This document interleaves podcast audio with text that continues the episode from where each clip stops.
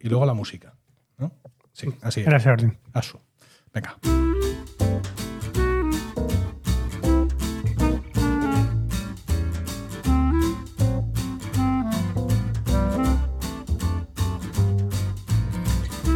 Bienvenidos a Están locos estos romanos, un podcast de Emilcar FM.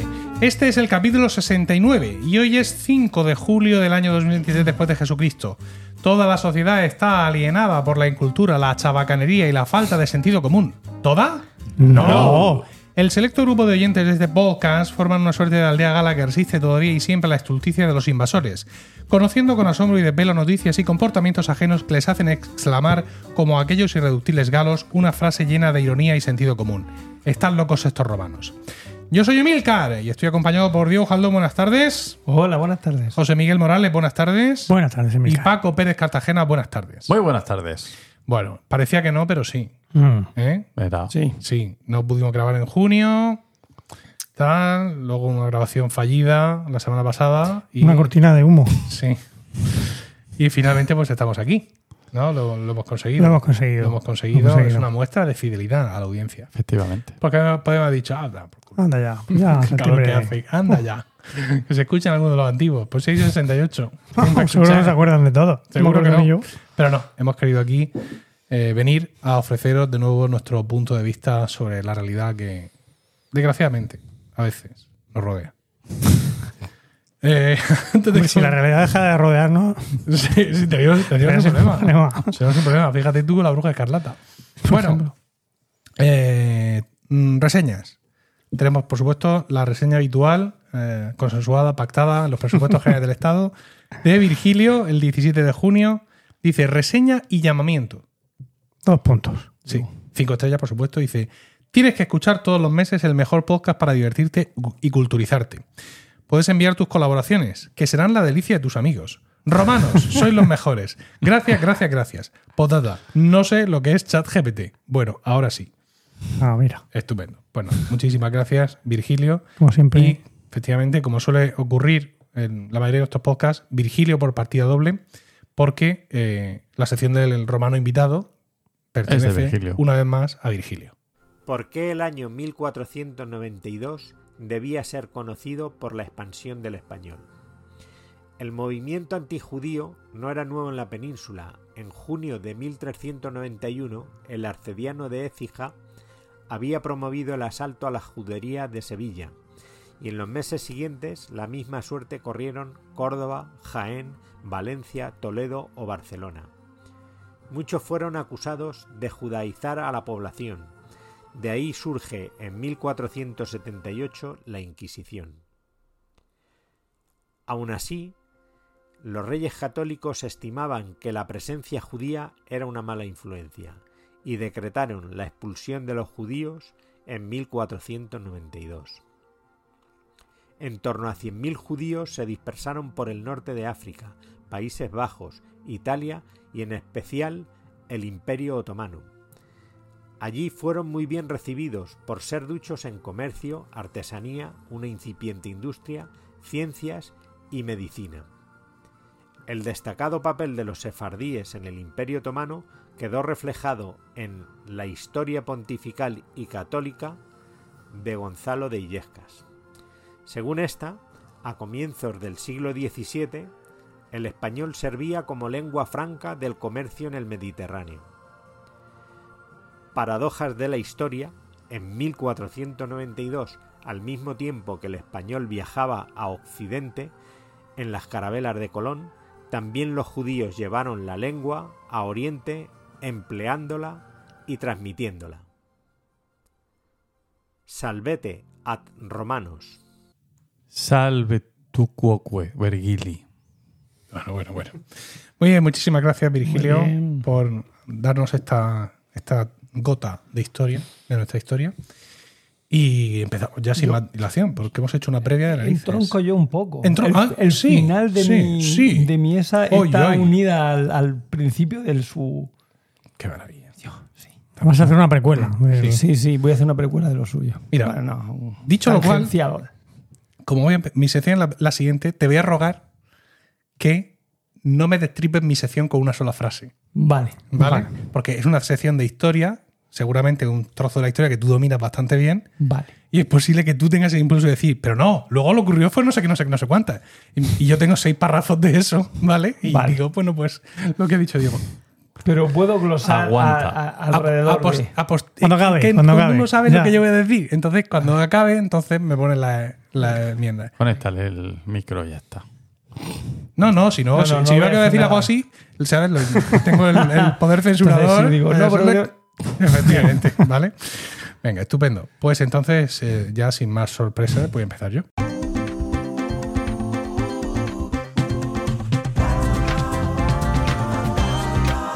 Cuando se piensa en, en la independencia de la India, ¿m? se piensa, ¿en qué piensas? ¿En Segunda Guerra Mundial? No me preguntes. No, no, tú no. tú no.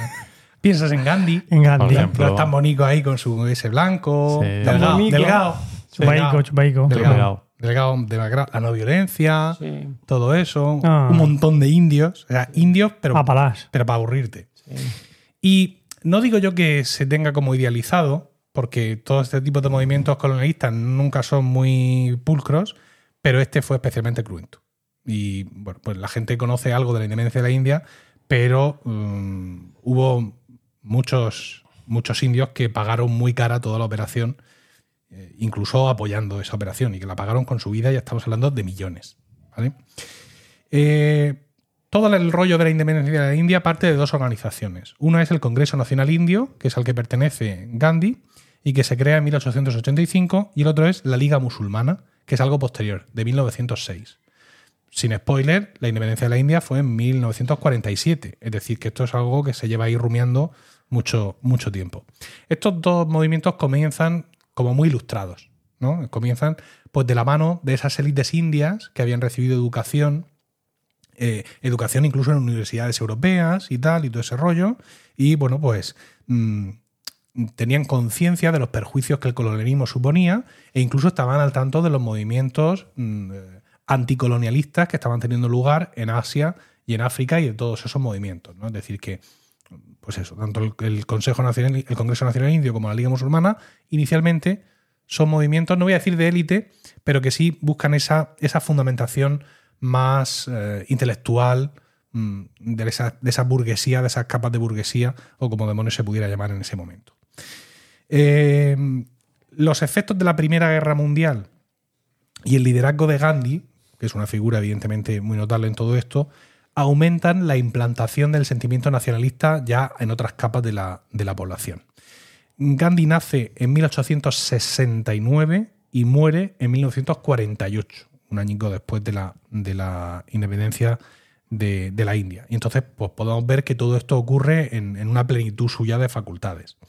Eh, se une al Congreso Nacional Indio en 1919 y bueno, pues con esa teoría suya de la no violencia y con su pacifismo, ¿no? con esa forma, digamos, extraordinaria de hacer las cosas en una época en la que generalmente las cosas se resuelven a tiros, ¿vale? Pues va ganando importancia política. Aparte de, de adeptos para él en concreto y para el Congreso, que son cosas que puede parecer lo mismo, pero no es igual, pues va ganando también importancia política y reconocimiento por parte de sus compañeros del Congreso Nacional Indio, de los de la Liga Árabe y por supuesto también del señorito, del Reino Unido, que también ve que ahí hay una figura con la que tienen que, que contar.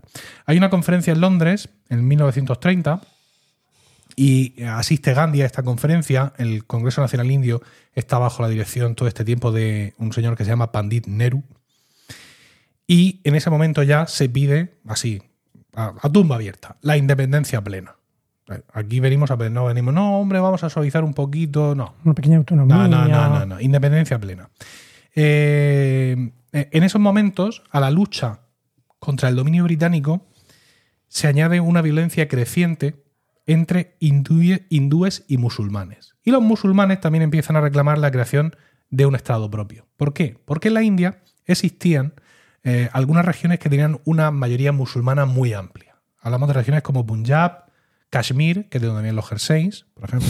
Son musulmanes los que están haciendo los jerseys, son todos musulmanes. Uh, Y eh, la Liga Musulmana, evidentemente, pues también tiene mucho que decir en este sentido. ¿no? Entonces, hay un, eh, hay un escritor y poeta muy conocido en aquella época, Muhammad Iqbal, que en un discurso muy carismático dirigido al, Congreso Nacional de la, Legión, de, la, Liga Musulmana, les dice a, sus líderes que él era una persona muy reconocida por su talento intelectual, ¿no? Y le dice que, bueno, que él siente que un Estado musulmán separado es fundamental porque tiene que, tiene que dar equilibrio y necesita eso para sobrevivir en una Asia que está dominada por los hindúes, claramente. Entonces los musulmanes van ahí, ¿no? Cociéndose ellos también con, "Ay, fíjate, un Estado para nosotros nos metía estupendamente porque luego nunca sabe dónde poner nada y ahora lo teníamos todo en su sitio, sus cositas. Y surge un nombre. Un nombre que acuña un estudiante de la Universidad de Cambridge y también un nacionalista, estudiante de ciencias políticas en la Universidad de Cambridge, que es Rahmat Ali. Quiero decir, por lo que decíamos antes de que todos estos movimientos empiezan en esas élites, pues siguen en esas élites apoyándose muchas veces, ¿no? Es decir, no, no es una independencia que se gana desde el barro, aunque luego tenga su importancia.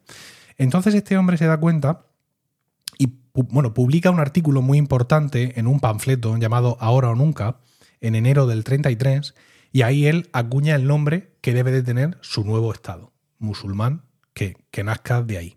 Se da cuenta de que hay un acrónimo que surge de los nombres de las regiones donde hay mayoría musulmana. Está la P, la P de Punjab, la A de eh, Afgania, eh, la K de Kashmir, recordemos, los jerseys, y la S de Sindh. Y finalmente está la TAN de Balochistan. Con lo cual, pues tienes Pakistán formado ahí perfectísimamente. La prensa hindú critica ampliamente mm, este acuñamiento porque lo consideran muy violento. Es decir, el, el Congreso Nacional eh, Indio eh, nunca está, o en estos momentos iniciales, no está por la separación. Eh, Gandhi principalmente es una figura muy en contra de la separación porque piensa que todos podemos ser hermanos y estar aquí todos juntos y la no violencia, los abrazos y todo eso. ¿no? Entonces critican... ¿Puedo comentar algo? Y si es que me pita. Ya, pero ¿cómo voy a saber yo si es que si No, no? no, no, sí. no. ¿Es relativo al nombre? No, es No. relativo a cómo estaba concebida la India, Sí. o sea, en que- cómo la estaba mm, gobernando Inglaterra. Y por eso que si te fijas hay diferentes regiones. Es porque eh, Inglaterra, digamos que era como, mm, como un protectorado, o sea, tenía un protectorado por los Morma- Lord Mountbatten, o sea, en la India, pero realmente, o sea, India como tal, o sea, el territorio que aúna Pakistán e India, no estaban unificados, no han estado nunca unificados, o sea, habían sido diferentes reinos, diferentes tal, y eso es lo que hace que, que- que- que también haya esa fracción y que haya hindúes por un lado y, pa- y- y musulmanes, por, otro. Sí. Es solo para era puntualizar eso. No sé si. Sí, no existía anteriormente, evidentemente, como nación. Lo que pasa es que como era, era ese protectorado, pues al final Claro. el, el impulso eh, independentista es de todo el protectorado. Eh, entonces, bueno, pues como digo, la prensa hinduista califica de, de- de grandes chorradas, no ya el nombre, sino todo el artículo que se publica en el panfleto y la palabra comienza a ser parte de un debate muy encendido, tanto dentro del seno de los musulmanes como por parte de los hinduistas. Y deciden ponerle una I porque estaban hasta los huevos de decir Pakistán. ¿Vale? Era muy difícil, era muy difícil, hacía muchísimo calor y eso de Pakistán al final no le salía a ninguno. Entonces le dijeron, ponla ahí, hostia, si lo estamos diciendo todo. Mira, dilo tú, Pakistán, ve, has dicho la I. Yo no he dicho la I, sí, sí, has dicho la I. Claramente. Claramente, sin duda. Entonces dijeron, ponla. Ponla, ponla porque va a ser más fácil. La pusieron y a partir de ese momento, pues Pakistán, el movimiento pakistaní, la nación de Pakistán y todo este tipo de, de historias. Paki, Esto ya fue un poco posterior, creo. ¿vale? Ah. Como dice Diego, estamos hablando de un protectorado. Y el Reino Unido, pues que está en conversaciones con todos sus protegidos, pues va diciendo cositas. Y se le ocurre en el 35 de hacer unas elecciones. Vamos a hacer unas elecciones. Unas elecciones Verás qué risa. de chill, ¿vale? Aquí, locales, pues eh, con, vamos a definir aquí unas regiones, unas historias, y votáis En, to- en toda la India. Sí, y a ver qué os sale. Y luego ya vamos viendo, ¿no? Porque. Y así están entretenidos realmente, ¿no? Porque ya está empezando ya a ver algún guantazo que otro, así que vuela, y ya esto está empezando a incomodarme, ¿no? Entonces en el 37 se celebran estas elecciones y mm, sale que la Liga Musulmana mm, sale ganadora en algunos territorios como el citado Punjab o Bengala. También hay otros sitios- Bengala. Sí, también hay otros sitios donde también ganan, eh, pero el Congreso Nacional Indio, que estaba ejerciendo de cierta forma autoridad sobre esos terrenos, que dice que es que no encuentran la llave del sitio. Que, que ellos les darían el poder, ¿sabes? Pero que la llave donde, de los armarios y tal, que no saben quién la tiene y que por eso tienen que seguir gobernando ellos un rato. Entonces, claro, los musulmanes se dicen, es que, es que los hindúes, ojo, porque esto es un hindú, ¿eh? Señores, lo estamos viendo todos, ¿no? Este es, esta es la gran mayoría hindú que quiere aprisionarnos e impedirnos que nosotros crezcamos como musulmanes libres. Es decir, esta historia ya nos gusta en lo que es la comunidad musulmana, que los intercambios de poder y todo ese tipo de historias después de las elecciones no fluyan como tienen que, que fluir y el Congreso Nacional Indio gana, gana mucha impopularidad entre la población y, por qué no decirlo, los líderes musulmanes. Siguen las negociaciones en todos estos años con la metrópoli. Oye, esto de las elecciones está muy bien, pero yo creo que podemos hacer alguna cosa más. Y llega un momento en que la falta de acuerdo hace que el Congreso Nacional Indio se radicalice. En el año 42 son detenidos todos los directivos del Congreso Nacional Indio, a tomar por culo, y entre ellos Gandhi, eh, su mujer y su secretario personal, el de Gandhi, no el de la mujer, que sufren un arresto domiciliario en el transcurso del cual 18 meses muere su, su esposa. Ahora hablo un poco más de esto. Porque en ese año, o sea, esto ocurre porque el Congreso Nacional Indio le estaba dando muchísima caña al Reino Unido. ¿Por qué? Porque el Reino Unido en ese año era débil, porque estaba en plena Segunda Guerra Claro, Mundial. Y entonces estaban aprovechando esa, esa debilidad. Una debilidad que además fue ciertamente fuerza para los indios. Los indios habían sido reclutados y habían participado en la Primera Guerra Mundial, como parte del ejército británico. Hmm. Ahora lo mismo en la Segunda Guerra Mundial. Y claro, los indios no son tontos. Y hay un momento en el que dicen, coño, esto nosotros lo Un sabemos. momento. Esto nosotros lo sabemos hacer. ¿Sabes? Lo de coger las pistolas y un uniforme más o menos tal. Entonces se dan cuenta de que, de que tienen. de que su autonomía política, su autonomía eh, intelectual, su autonomía cultural, tienen sus líderes, tienen una sociedad que bulle, tienen cierta capa de burguesía, tienen gente que sabe leer y encima saben pegar tiros, pues chico. ¿Sabes? Yo no he jugado a muchos videojuegos de estos, pero dice uno de ellos, pero esto tiene pinta de que nosotros esto lo podríamos saber hacer solos, sin ningún tipo de, problema. Eh, claro, esto de darle caña al Reino Unido, no te pienses tú que está también visto. Porque hay gente del Congreso Nacional Indio que dice, hombre, si lo nuestro es la democracia, no sé yo qué hacemos dándole palos al Reino Unido cuando ellos están luchando por la democracia contra Hitler en concreto. Y consideraban eh, ese acoso al Reino Unido incluso como, como inmoral.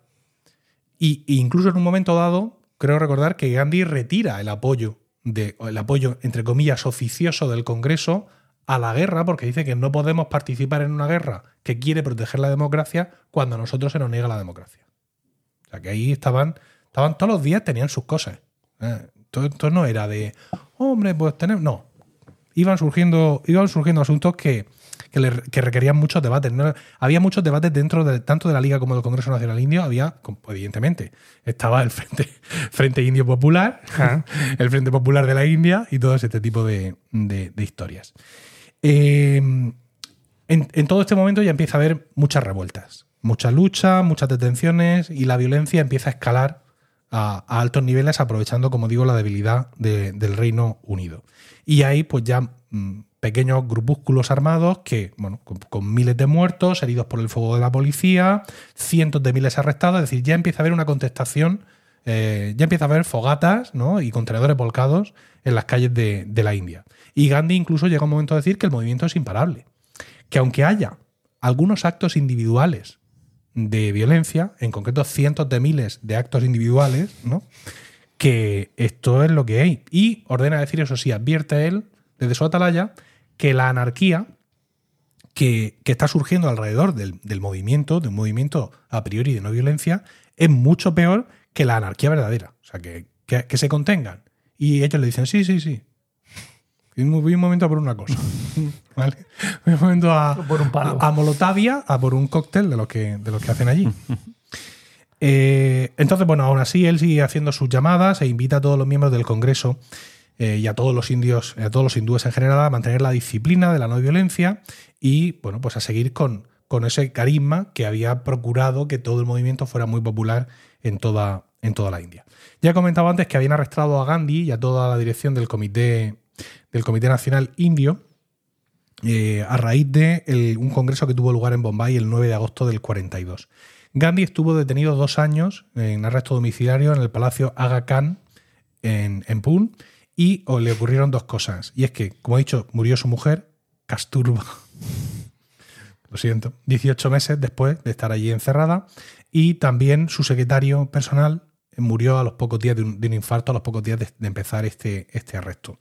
Él incluso al final tuvo un grave ataque de malaria. Es decir, que para él tuvo un alto coste personal este arresto domiciliario. Durante este tiempo de tanto tumulto, como digo, la unidad de la Liga Musulmana también se resquebraja. Eh, tenemos un líder que es Muhammad Ali Jinnah, que sería el que finalmente consideramos como el fundador de Pakistán. De alguna forma el equivalente a Gandhi en el otro lado, ¿o no? Más político este que... Sí, lo que pasa es que tenía otro, otro carido, o sea, no, no Sí. era tan, tan no violencia. No, no, evidentemente, pero me refiero que en cuanto a figura, podríamos más decir- sí, violencia. sí. Sí, Sería el padre de Pakistán. sí. Entonces, pues eh, hay una gran disensión en la Liga Musulmana porque hay facciones que ya no están tan seguras de querer un Estado musulmán. Y hay otras que lo siguen creyendo con mucha más fuerza y con mucha más acción en la calle. Entonces, eh, la Segunda Guerra Mundial está por finalizar y, como digo, Gandhi ha contraído malaria y el Reino Unido no quiere que Gandhi muera en arresto domiciliario, así que lo liberan en mayo del, del 44. Y a partir de ese momento, bueno, la, la represión ejercida por el Reino Unido había disminuido mucho lo que es la violencia callejera y todas las revueltas. El Reino Unido está agotado y dice, mira, vale, independencia. Iros a mierda. Efectivamente. Tanta paz llevéis como dejáis. Ojalá os lo gastéis todo en médico. Eh, Gandhi ordena que se detenga el movimiento en general, incluso la violencia individual. También dice, pide que se detenga. Y se liberan más de 100.000 presos políticos, incluyendo a toda la dirección del Congreso Nacional Indio. Y mm, con su última gota de fuerza, el Reino Unido va a intentar evitar la partición de la India por- motivos personales, políticos o lo que sea. Eh, y claro, estas acciones del Reino Unido en ese sentido, ¿qué es lo que causan? Pues más disturbios, más enfrentamientos civiles y pilas de muertos entre ambos lados, porque aquí ya vemos, una vez que hemos dejado de luchar contra el invasor, pues ya es el momento por fin de poder matar a mi vecino, que es una cosa que va muy dentro de mí, que me apetecía muchísimo y que hasta ahora no lo estaba pudiendo hacer. Eh, entonces el primer ministro británico nombra, como ha citado antes Diego, a Mountbatten, que este es el, no sé si es el tío, sí, es el tío del príncipe Felipe, Seguramente. el marido, en paz descanse, de la reina Isabel, Felipe, A ver, Felipe. eh. sí, Felipe de Edinburgh. de Edinburgh, Edinburgh, pues, que dirían ellos. Mountbatten es su tío. Y le nombra como último, en lo que sería el último virrey de la India, para negociar la independencia de la India en, al parecer, en dos secciones, Pakistán y la India, y la retirada de los británicos. Como digo, los británicos no eran nada favorables a la partición y... eh, ¿Sabemos por qué? ¿Por qué no? No sé. Yo creo que por qué no. Yo creo. Vamos a ver, en estos momentos mm, nos encontramos con dos potencias que están emergiendo, que es la URSS y, y la- y Estados Unidos. Y la URSS, digamos que apoyaba un poco más la independencia de los musulmanes frente a Estados Unidos, que apoyaba más mm, tener más influencia en la India. Y tal vez eso a Inglaterra, pues parece como que todavía que le molestaba. Sí, porque los, Solo- musul- los musulmanes igual iban a ser menos controlables, ¿no? Más... Entonces, mm, pero vamos, es una teoría mía, quiero decir, porque en esos o sea, porque toda la independencia de todos los países eh, de, lo que luego se conocerá como el tercer mundo, pues, en el Congreso de Bandung se crea lo del tercer mundo, todos estos países están un poco, logran esa independencia gracias a que las antiguas potencias, Francia, Inglaterra, no valen ya eh, una mierda.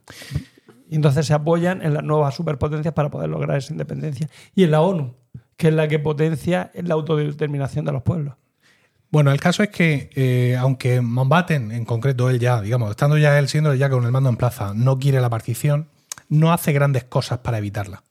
Mm, ha- ha- Hace alguna cosa que ahora veremos que costó millones de muertos, pero que no se niega en redondo y, y- de hecho digamos que de alguna forma apoya a, a Jinnah, este líder pakistaní, ¿no? A- en todas sus tareas. Pero Mountbatten dice después que si ellos hubieran sabido que Jinnah se estaba muriendo de tuberculosis, le daban por culo a Pakistán clarísimamente y no había participación. Lo que pasa que en ese momento era una figura política también muy relevante, había muchos apoyos, estaba todo muy encaminado y no se atrevieron a decir que no, más que andar enredando un poco por debajo. Vaya mierda de espionaje británico, ¿no? Estas cosas se saben. No sabe que alguien tiene tuberculosis con lo que, con lo que tose uno. Por lo que mancha. Mm. Bueno, la retirada británica se produce en 1947, quedando dividido en los dos estados que ahora conocemos. El 14 de agosto, Pakistán gana su independencia y el 15 de agosto lo hace la India. Cuando trazan la raya, Mountbatten, en un último gesto de, de joder un poquito, mm, se dice que traza esa línea favoreciendo a, la India. Hablamos de la región del Punjab, que es una región muy grande. Bueno, pues había una mayoría musulmana en la parte occidental, que evidentemente se va para, Pakistán, y en la parte oriental había una mayoría que era hindú eh, sikh, y esa se va para la India. Pero en esta parte de la India seguía habiendo dentro de esa, de esa gran mayoría hindú, habría mm, muchas grandes minorías musulmanas. Y exactamente igual, en el otro lado, Gente que no se quiso desplazar, vamos. no, no, no, no. Vamos ahora a eso, ¿no? Es que estaban ahí. O sea, es que tú partes por la mitad, pero todavía te quedan muchos tropezones en ambos lados. Y, y estamos hablando de minorías, pero minorías muy importantes. Lo que pasa en los Balcanes después del siglo XX. Entonces, claro, mm, empiezan a darse de palos directamente. Y, y empiezan a haber muchos disturbios y muchas broncas y muchas movidas. Estamos hablando a nivel de calle, ¿no? A nivel de calle, de revueltas y de, y de mucha violencia. Así que los gobiernos, los incipientes gobiernos de la India y de Pakistán, eh, proponen un intercambio forzoso de minorías. Entonces, pues, minorías musulmanas que estaban en la zona de la India migran A Pakistán. a Pakistán y minorías eh, hindúes que estaban en la zona de Pakistán migran hacia... Los migran, vamos. Sí, efectivamente. Con escenas dantescas. O sea, las típicas escenas de esta noche es en la noche del movimiento, más este lo mato yo antes de que se vaya, la gente echándose en los trenes, o sea, todo, mm, todo espeluznante. Eh, aún así, sigue quedando gente. Es decir, hay gente que decide no irse y, bueno, pues efectivamente sigue habiendo hoy en día población musulmana en esas regiones en la India y población hi- hindú en esas regiones en, en, en Pakistán. Dice un politólogo, mm, Istiak Ahmed, que aunque los musulmanes comenzaron la violencia en Punjab, a finales de 1947 más musulmanes habían sido asesinados por hindúes en el este de Punjab que el número de hindúes que había sido asesinados por musulmanes en el oeste de Punjab. Seguramente podríamos encontrar algún politólogo hindú que nos dijera Que no. que aunque los contrario. hindúes comenzaron la violencia, ¿vale? Eh, en cuanto al fenómeno de migración, hablamos de 10 millones de personas cruzando las fronteras, con, con muchas fechas límite y con muchas escenas dantescas y familias separadas e historias. Y en cuanto a, a- a muertos en, la- en las revueltas en Punjab, hablamos de entre, ojo a la horquilla, entre 200.000 y 2 millones. Joder. Porque claro, no estaba la cosa entonces como para ser exactos. O sea, hay, en esos momentos hay un descontrol de la población muy grande, no sabes quién se ha ido, a quién han matado, quién ha muerto por el camino. Estamos hablando de una situación mm, de violencia. Quiero decir, las partes más, más mm, reluctantes, no sé si se dice así. ¿Sí? Seguro que quiere decir renuentes, tal vez. Sí, pero la L ahí. mm, Bueno, Te, re- te reluce mucho la N. bueno. Y hay una palabra que creo que es reluctante. Creo que reluctante es que, que se resiste. Renuentes también. Renuente también. Las partes más renuentes, tanto de la Liga Musulmana como del Congreso Nacional Indio, a hacer la partición, finalmente dan su brazo a torcer porque ven que se les viene una guerra civil encima. O sea, es en este caso, eh, hablamos de dos movimientos que surgen apoyándose en las élites y que al final son arrastrados por el barro. Porque ven que han perdido por completo el control. No de unos movimientos que ellos hayan mm, eh, públicamente alentado, ¿no? Porque teóricamente, digo José, en ningún momento el Congreso Nacional Indio fomenta la violencia contra los musulmanes ni la Liga Musulmana contra los hindúes. Pero al final se les ha ido a las manos Sí. y dicen que esto la única solución que hay ahora mismo es hacer la, la partición. Y la cosa sigue. Es decir, el gobierno pakistaní en un momento dado afirma que 50.000 mujeres musulmanas han sido secuestradas y violadas por hindúes. Y el gobierno indio dice que por su parte 33.000 en concreto mujeres hindúes, pues le ocurre lo mismo, han sido secuestradas y violadas por musulmanes. Hay un momento en el que se acuerda un intercambio de mujeres secuestradas que son repatriadas a sus países de origen en la década de los 50.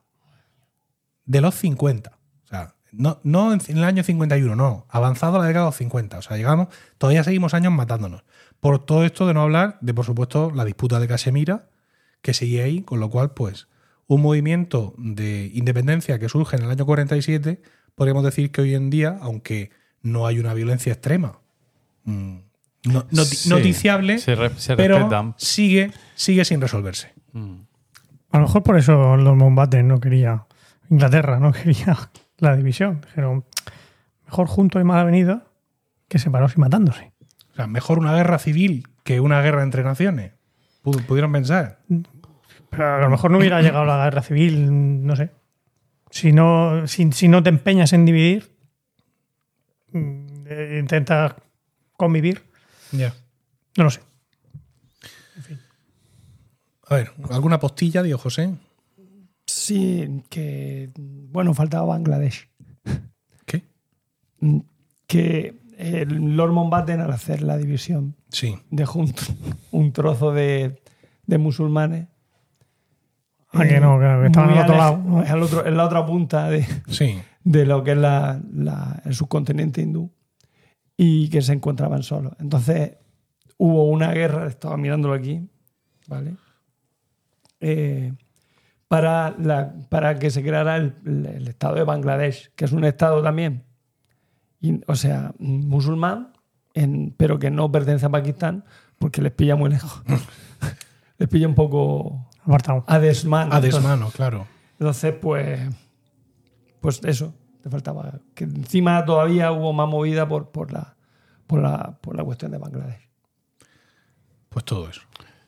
¿Y cómo, ¿Y cómo es que te surge este tema a ti? A ver, yo quiero saber cómo caes en el Pues de la, conflicto. de la forma más ruin que puede haber. Por una serie de televisión. Por una serie de televisión mala, Bueno, pues pero ya no es que sea algo. mala, es que es tan mala que me dan ganas de meterme el dedo al ojo, llegar hasta el fondo y removerlo. Pero la estaba viendo con mi niña y la tenía que terminar de ver. Ah, esos padres. Miss Marvel, Ah, en Disney Plus. en Disney Ah, Plus. Yo empecé a verla, pero uf, ¿Verdad? Miss Marvel, eh, tanto en los cómics como en, en el universo cinematográfico Marvel, es una superheroína de origen pakistaní. Ah, ¿En serio? Sí.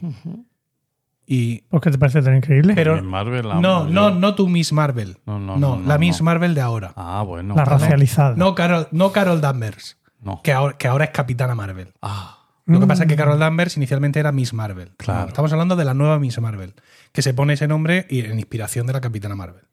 Porque había dejado libre el. No, el porque, título. porque en el cine ese título nunca está ocupado. Ah. ¿Vale? Eso en los cómics. De hecho, van a protagonizar tanto Capitana Marvel, Carol Danvers, como eh, esta chica, Miss Marvel, como otro personaje también de los cómics y de las películas, Mónica Rambeau, entre comillas, Capitán Marvel 2, van a protagonizar una película de Marvel que se llama The Marvels.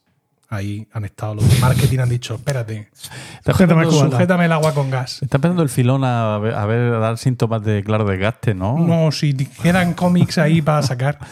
Entonces ahí, eh, como sus poderes teóricamente vienen de algo ancestral, Mm. pues pon- hay muchos flashbacks y se ve parte de todo de toda esta movida.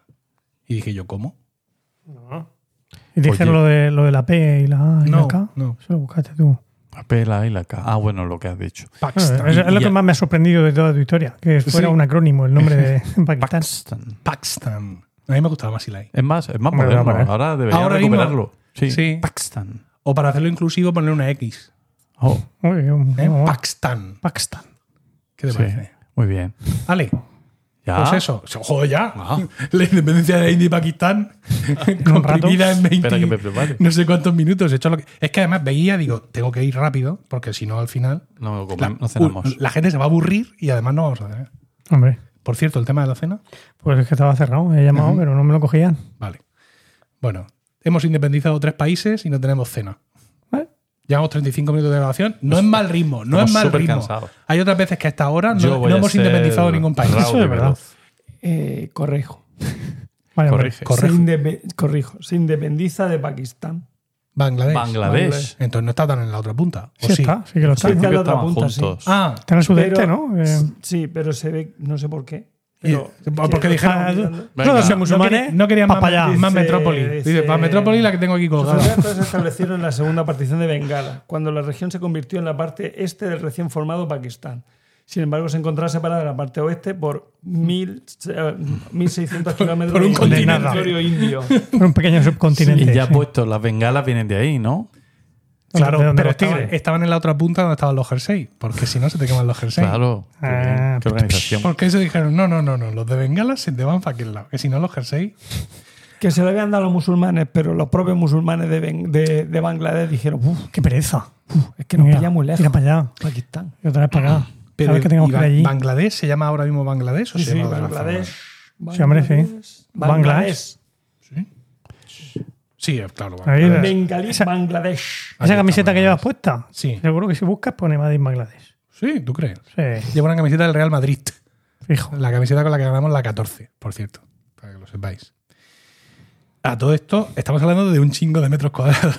Quiero decir, porque no es que aquí en esta regioncita había unos cuantos musulmanes. No, no, no. Esos son países gigantescos Claro, eso llenos de es. gente por todas partes. Media Europa. Mm. Sí.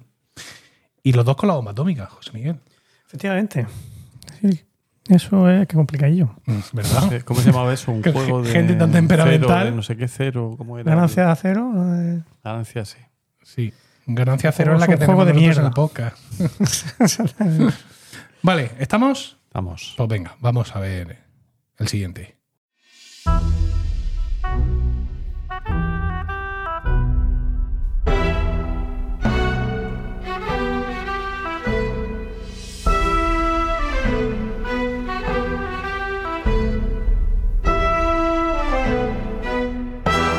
Y dinos, Paco, ¿de qué nos quieres hablar hoy en esta tu última intervención de la temporada 2000 La madre que te parió. 2022-2023? Digo, se va y no me lo ha dicho.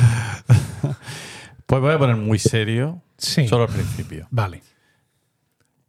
Afortunadamente, la diferencia de los sexos es más profunda. Los trajes no son otra cosa que símbolos de algo escondido muy adentro. Fue una transformación de la misma Orlando la que determinó su elección del traje de mujer y sexo de mujer.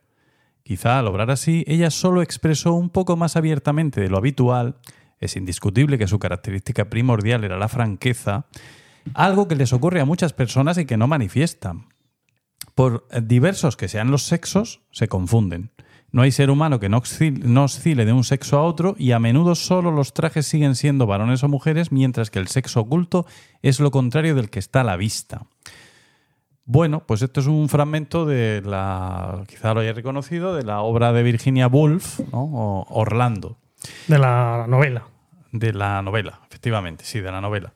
Eh, ayer creo que fue, se publicó en, en la sección de literatura del diario El País eh, un artículo eh, mm, titulado ¿Quién, Vox teme a Virginia Woolf? ¿no? Un, un siglo después, basándose en la famosa obra de teatro de los años 60, ¿Quién teme a Virginia Woolf? Y es de ah, Laura Fernández. Y bueno, como sabéis, ha habido, ha pasado en el ayuntamiento de Villa, Valdemorillo, perdón, en Madrid, que el la concejal de cultura, que es de Vox, pues, Concejala. ha, ha prohibido. ¿eh? Concejala. Concejal- no, la concejal. Ojalá. Eso, concejala. Eh, ha prohibido la, o ha vetado la representación de la obra ah, Orlando, obra teatral basada en el texto de Virginia Woolf, aunque me imagino que con su mm, personalidad propia. ¿Cuál es el pecado, el delito? Pues simplemente el hecho de, tratar de esta transexualidad o de esta mm, ambigüedad sexual que tiene el personaje principal eh, abiertamente, ¿no? Entonces, dentro del ideario de Vox ya sabemos que estas cosas están muy mal y no se tienen que hacer. Y yo mm, y selecciono una simplemente un párrafo de este artículo. Eh, eh, si esta obra, El Orlando de Virginia Woolf, está considerada una obra cumbre del feminismo, es porque la vida de Orlando no cambia cuando se transforma en mujer porque cambie de género, lo hace por la manera en que el mundo la trata a partir de entonces. Estamos hablando de una obra escrita hace 100 años.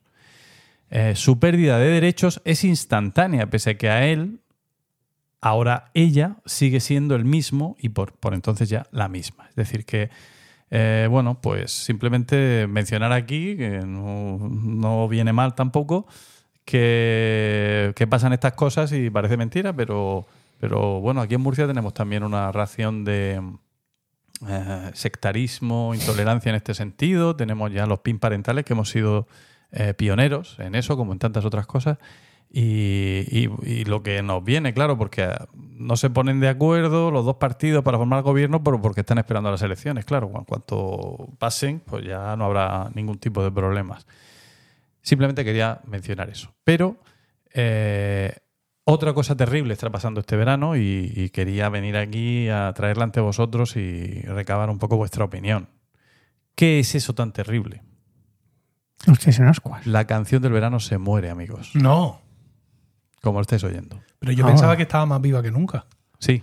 Claro, porque con todo lo- todas las cosas estas de Eurovisión, las operaciones triunfo, la voz y todo esto, al final hay también. mucha música nueva. Tope. Y, y- y al final, fíjate, ya ha ocurrido dos años seguidos que mm, la canción que era favorita para Eurovisión y al final no va, sin embargo, sí tiene luego un éxito eh, considerable y encomiable. Y bueno, aunque no le puedas poner a lo mejor la etiqueta de canción del verano, pero hace ese papel. ¿De qué canción estás hablando ahora mismo? La noche entera. la noche entera, la noche entera, No, ¿te suena? ¿No? la noche Yo iba a preguntaros precisamente cuál es la canción del Y el verano más reciente que Y recordáis. el año pasado la de la de las tetas. Que era una Mamá, canción- mamá. Sí, que era una canción mamá. con un mensaje muy Sí, interesante. la de Rigoberta. Aunque era una canción horrible. O sea, como canción era feísima y muy mala musicalmente. Bueno, lo y el texto, ¿eh? el texto estaba metido a hostias. Hostias como Pero estamos hablando de Un canciones poco del verano. naif, era ¿Eh? un poco naif. No, no, si, si- si lo- por naif es el mensaje del texto, me parece estupendo. Pero, o sea, eso alguien dijo, nos vale, pa'lante. Sí, queda. Queda. O sea, una cosa absolutamente, yo no sé, pero bueno. Pero- eh, y hay muchas canciones, digamos, que, que han surgido de ahí. Ahora también tenemos un tejido pop muy vigente, en el cual no participo, pero ahí está. Y me Pero sorprende tu declaración. Discrepo. Paco. Discrepo de que la, la canción del verano sea la noche entera. Porque la noche entera lleva. de- de- de- de- vamos, yo la llevo yendo en el gimnasio Sí.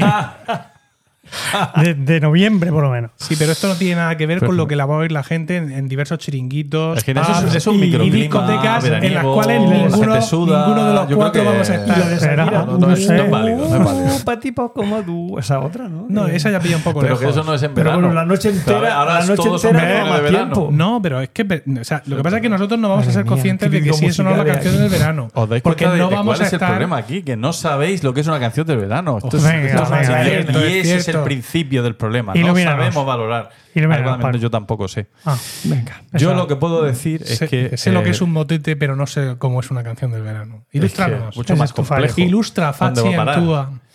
Pues el verano en el fondo es una etiqueta comercial. Porque tenemos la canción Bueno, del verano. yo lo También una estación del año. sí. Algunos, algunos tienen los amores de verano. Algunos. La lectura de verano. sí. ¿no? ¿Y qué, qué- qué puede tener en común tú, Diego? Ahora sí puedes hablar, expláyate, venga. ¿Qué pueden tener en común estos tres? Bueno, tus lecturas de todo el año son como Son de lecturas de verano, ¿no? de verano, Diego, correcto. Verano todo el año. Para mí es verano todo el año. Lo mismo con los amores en los tiempos también era más o menos así. Sí, sí. Porque era amor de verano. No, ¿cómo pero en verano saltaba más a lo desconocido. Era el momento de innovar. Sí, pero porque no, No, lo no. veíamos. En- y cuando no, volvía no, no, en no, septiembre no, decía, pues me da No, con no, tres. pues, y no, no, no, no. En invierno ocurría, como dice mi suegra, que pescaba, No, en, un no. reba- pescaba en, un reba- en un barreño.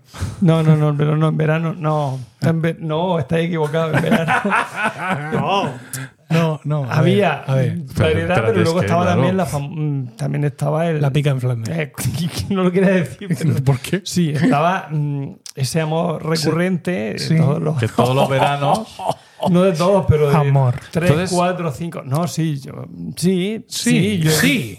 Sí, yo, Sí. he- yo Tú has visto crecer Amor a recurrente. tus, Yo he a que- tus he enamoradas que- y envejecer. Yo incluso. la querido. quería, Sí, lo que pasa la que- idolatraba. estaba muy lejos. Tenía un póster suyo al lado Ah. de mi cama. Es que, es que dura siete minutos la canción. Venga. No, me refiero que. ¿Por qué, ¿Por qué tengo yo que contar? Sobre todo, ¿Cómo me he metido yo hablando, aquí? ya te has por el metido. respeto que le tengo a, la. A todas, a- a todas, que ella. son muchas. Es mucho respeto. Mucha No, respeto. especialmente a esta chica. Que se llamaba. No, no lo voy a decir. ¿Por qué? Porque quizás nos oiga. No, porque No. no. No, no. No. ya- Llámala con escúchame, y si nos oye no le va a molestar. No, porque No, se siente orgullosa. no. Enriqueta, llamémosla No. Enriqueta. No, no. No le va a molestar. No, porque es una persona que le tengo aprecio y le tengo cariño. Todavía, ahí. Sí, porque mm, fue la distancia lo que hizo que no fructificara la cosa. Vaya por Dios. Fue la distancia. Bueno, Bueno, Bueno, y que se cruzó Venga. Juan y por el medio. la distancia que Juani puso entre ella y tú. era tan grande la distancia, pues que había Juani y. Eh, venga.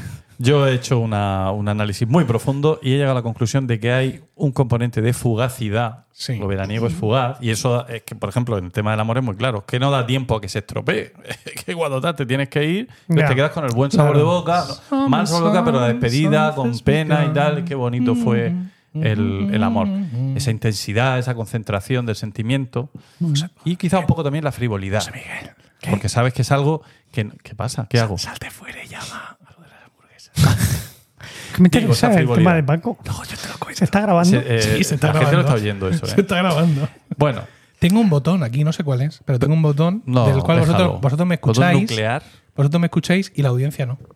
Ah, pues no lo usas, claro. No, porque. No, por entre otras cosas, porque como tú no llevas nunca auriculares, ¿para qué No, lo voy a no, usar? Pero No ver, tenemos secretos para audiencia. A mí no. La Tú, pero los- tú los has pedido.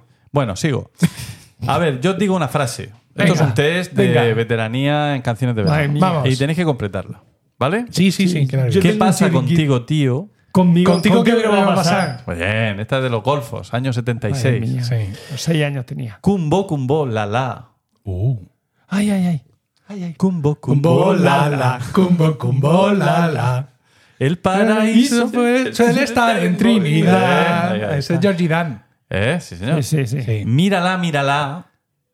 Mírala, mírala, mírala, mírala. Mírala, mírala. Ah, mírala. Eh, Eso es la canción de verano, Sí, la sí, sí, de sí, verano, sí, la te quedas de muerto. verano. ¿Qué dices? Sí, sí, sí, total. Madre mía, Ana Belén, cómo hemos caído. Aquí os voy a pillar. Guayas, guayas. Guayas, guayas. La letra no hace falta. Molt bé, molt bé. Y por último, a Sereje Jadeje. Sí, Vale. y, la, y la Macarena. O sea, la Macarena. y el chiringuito. Y mami, que será lo que tiene el negro. A ver si me vas a reventar a mí la sección Ay, ahora. no, perdón. Claro. Hombre, yo, yo viendo la lista, la lista, una de las listas, porque hay muchas de canciones del verano, la última que me sonaba un poco era la de Despacito. Esa yo aún la podría tararear. Pero a partir de ahí, sinceramente, que si el Rau no sé qué, que si el Bizarrap, que si la Rosalía, que si Sí. gente que no sabía ni que existía. Que si el madrileño.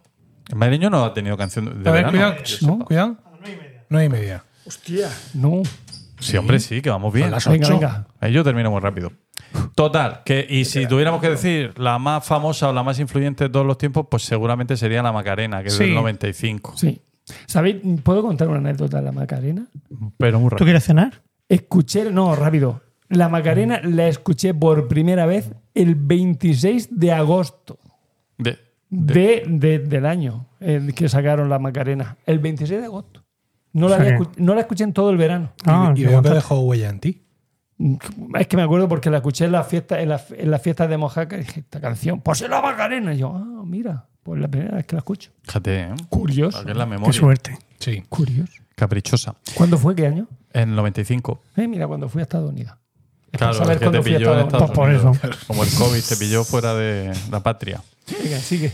Pues nada, y entonces decía que hay muchas listas, que realmente no hay una lista canónica, es una pena y casi una vergüenza que no la haya, pero es así. Hay un- listas basadas en la difusión real, que son muy exhaustivas, y luego hay otras que son más de andar por casa, pero que reflejan mejor lo que todos entendemos que es la canción de verano. Un ejemplo.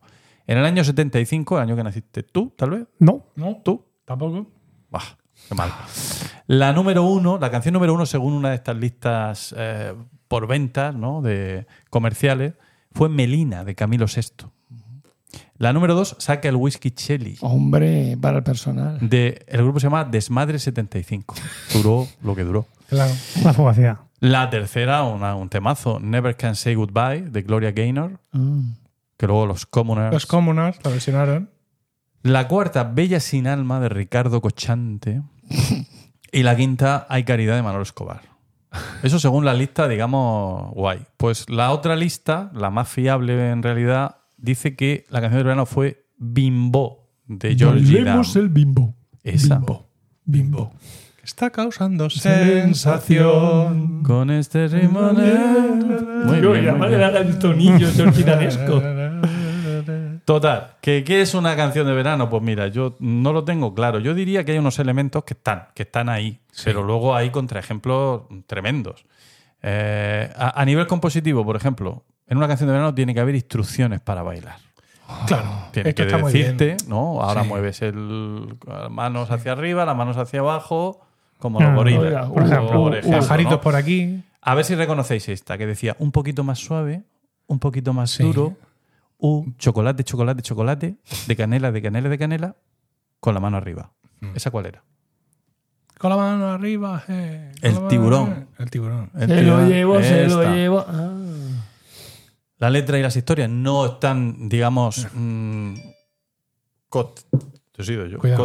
Hay a una- ser una no- una push cambio- notification. en la lista de la compra. Madre mía, horas. madre mía. Ah, por ejemplo, la, de- la última de Rosalía es que tú lees la letra. Es muy Rosalía, también es verdad. O sea, las letras de Rosalía son así, pero Sí. es que no le pillas el. Entre que mete palabras en lenguas extrañas y demás. la temática veraniega normalmente se resume en dos cosas: amor o humor. Es decir, cuando hay amor, pues todo está todo claro cómo va la cosa. Cuando hay humor, pues puede ser, por ejemplo, porque se burla, como en el tiburón, de que fui a la discoteca a ver si me ligaba alguna y entonces vino el tiburón y se la llevó y me dejó a dos velas. O como en la famosa canción de los refrescos, aquí no hay playa. O el tractor Eh. amarillo también. O- pero el tractor amarillo, pues también, sí, me vale. de fue. Puturru de Fua no era del tractor No. amarillo. Ah, no, ¿de quién era? Lo tengo por aquí abajo, luego te lo digo. Ah, vale. Y sociológicamente hay algo muy importante. O sea, a ver, di, dilo, No, digo. no, no, no No, no, sé. por favor. Que no lo sé. Ah, vale. Sociológicamente, que nivel bajo, social. No, que, te- que- que- que tiene, tiene la virtud. No la veo virtud. yo a Pitita. Ridruejo No, cantando. sí, el es que es justo eso. Es que es eso, de Es que unirnos es a todos, de, de sacarnos a todos a bailar el trenecito Hasta juntos en la pista del baile. Ridruejo. Hasta viene siendo. Y, y a, y de unir a todos los españoles. a- Ojalá mention Alberto prohibido. de Hohenlohe. Menos a mí. Sí, me eligen. Ole, ole si me eligen. Bueno, ¿Cómo lo llamamos? y yo, supongo que la explicación de eso tiene que ser que el verano es la única época del año que todo el mundo baila. Porque es verdad, Bueno, todo el mundo. reconozcámoslo. Sí. No, ¿Cómo que no? Si se Yo no baila, bailo. si se baila en algún momento, en En verano. verano. eso sí, Ya Las dije. tres veces que has bailado en tu vida, en verano. Han sido en verano. Bueno, en la boda. Más que en verano. Esto no quita para que luego haya canciones que no cuadran nada con toda esta Oh. teoría que me he montado yo. Por ejemplo, en el año La Puerta de 80, Alcalá. 80 Pero la es una Puerta de canción Alcalá del es verano. un ejemplo. La Puerta de Alcalá es una Sí, canción del verano. canción del del verano. Por teléfono lo ha dicho. Ah. Canción del verano, sí. Lo siento. ¿eh? no pero es así. No Escuela de calor. Vale que habla de calor. Pero, pero Hombre, no tiene instrucciones de baile. o sea, calle, al sol del poniente hay Tribus ocultas cerca del río. Es Gimme Hop Johanna, que dices tú, qué graciosa era, pero en realidad es una Johanna, es. Johannesburgo y es Sí, canción sí. el apartheid. Sí, O sea, sí, que sí, sí, sí, La gente, si lo llegas a ver, la gente no baila eso. Claro, es que- ojalá que yo Se pone firme. del año Sí, 90, sí, sí. que también es una canción de gran contenido social, Sí, sí. o La Flaca, que aunque es una canción un poco, si la miras así despacio, dices, uy, qué mensaje, ¿no? Pero bueno, es entrañable. también. Mm. Ahora que se ha muerto, más No lo vamos todavía. a criticar. Claro. No.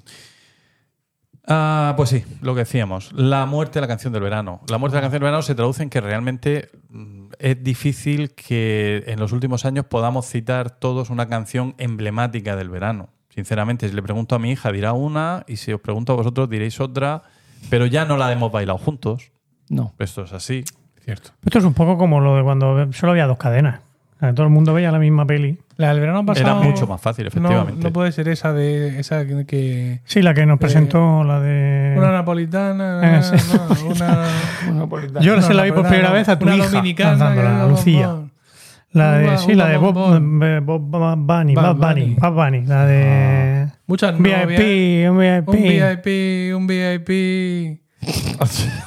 Estoy quedando. Dios, cuatro. la ca- La cantamos en tu La- cumpleaños. La cantó tu hija, te la cantó tu pero hija en tu ver, Que cumpleaños. para mi cumpleaños no quiere decir que tuviera que escuchar todo el rato. se Era tu, era tu hija, era tu hija. Cantaba muy flojo, hay que decirlo. Bueno. Bueno, yo también. he Titi hecho- me preguntó, Sí. se llama la canción. Kitty me preguntó. Titi. No, Titi, Titi, Ah, por favor, Titi. no confunda. Perdón, perdón. Kitty Mamber. Yo voy a deciros mi explicación. Venga. Venga. Es la siguiente. Venga. Primero, el reggaetón, que siempre tiene la culpa de todo, Arrasado con la canción de actúa verano. efectivamente como tabula rasa. Es decir, si todo el año es reggaetón, pues ya el factor ese bailón y el factor amor. sensual y el factor latino tal, ya no, ya no funciona. Después, em, Pero ¿qué pasa? Que antes metíamos a Georgie Dan en, en la, en la nevera durante el. o- o en, sí, o en la bodega, sí, lo, lo cerrábamos Sí, y no, sí, sí, no sí. lo dejábamos yo salir. diría que el 1 de septiembre. Echábamos un 1 de poco de, de la comida por debajo Ah, Yo el mismo se. Hasta el se- abajo, propio por George abajo. Dan se iba. hasta el Era, año era- siguiente. era músico de jazz. Era como George Papá. Noel, ¿no? Que Era sí. Ah, ya famoso de jazz. Ya me estás chafando. Ah, perdón, perdón. Cállate de la boca. Ay, señor. Sí. es un trolero. Maestro de los spoilers. El género adopta cada vez letras menos memorizables y estribillos menos reconocibles. Claro. Eso es evidente. El ejemplo ahora mismo. Un baby, un baby. Eso es es que la primera vez que lo escucho. Está siendo devorado por la música actual del mismo modo o al mismo ritmo que las emisoras de radio pierden influencia como creadoras de tendencia. Ya no, ya ¿quién escucha Ya. la emisora de radio ahora? Cuatro colgados. Sí. Incluso el podcast tiene igual más influencia. La mercadotecnia, la manera en que los artistas estudian los lanzamientos, lo efímero que es todo, bla, bla, bla, todo eso. Y hay un factor también que es, no sé, para mí es un poco triste y es la decadencia, amigos, de las orquestas de verbena. Ay, sí. Mm. ¿Verdad? Echo de menos yo eso. Que está asociado también claro. mucho al, al reforzamiento de la canción del verano. La orquesta Fantasía, la orquesta Yakarta. En fin. Bueno, ahí, ahí sigue habiendo grandes orquestas de, Sí, de pero, verbena, ¿eh? Porque, pero- claro, pero muchas menos. nosotros que vivimos aquí en la gran ciudad, pues y, no. y mayormente es curioso en la zona de Galicia. Galicia es el paraíso de las Sí, orquestas. eso. Y, y sobre todo no traen canciones nuevas, siguen con el repertorio de Paquito el Y- Chocolatero. Anda ya, hombre, no. Y cada vez. Anda que no te cantan la de Titi, me preguntó, claro, te la cantan. Sí. Pero, hombre, Ah, pues yo es que como no voy, pues puede ser que sí.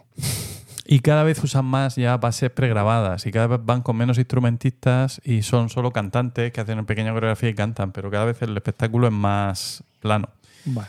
Bueno, palmarés de las canciones de verano.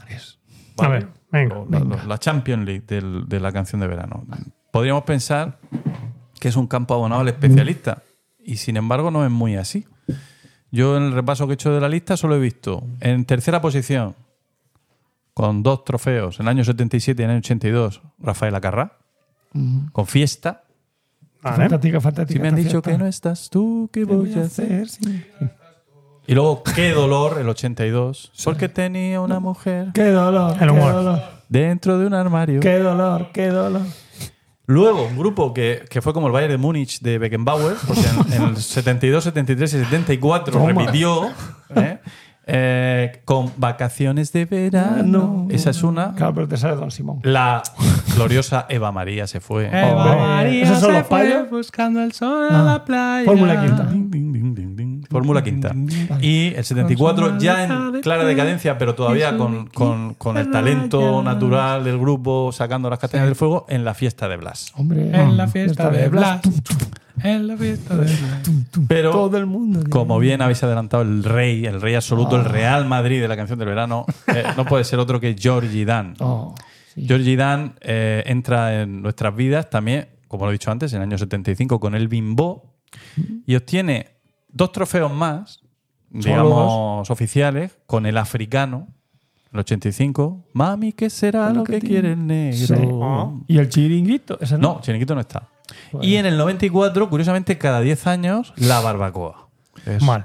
La barbacoa. La barbacoa. Como me gusta.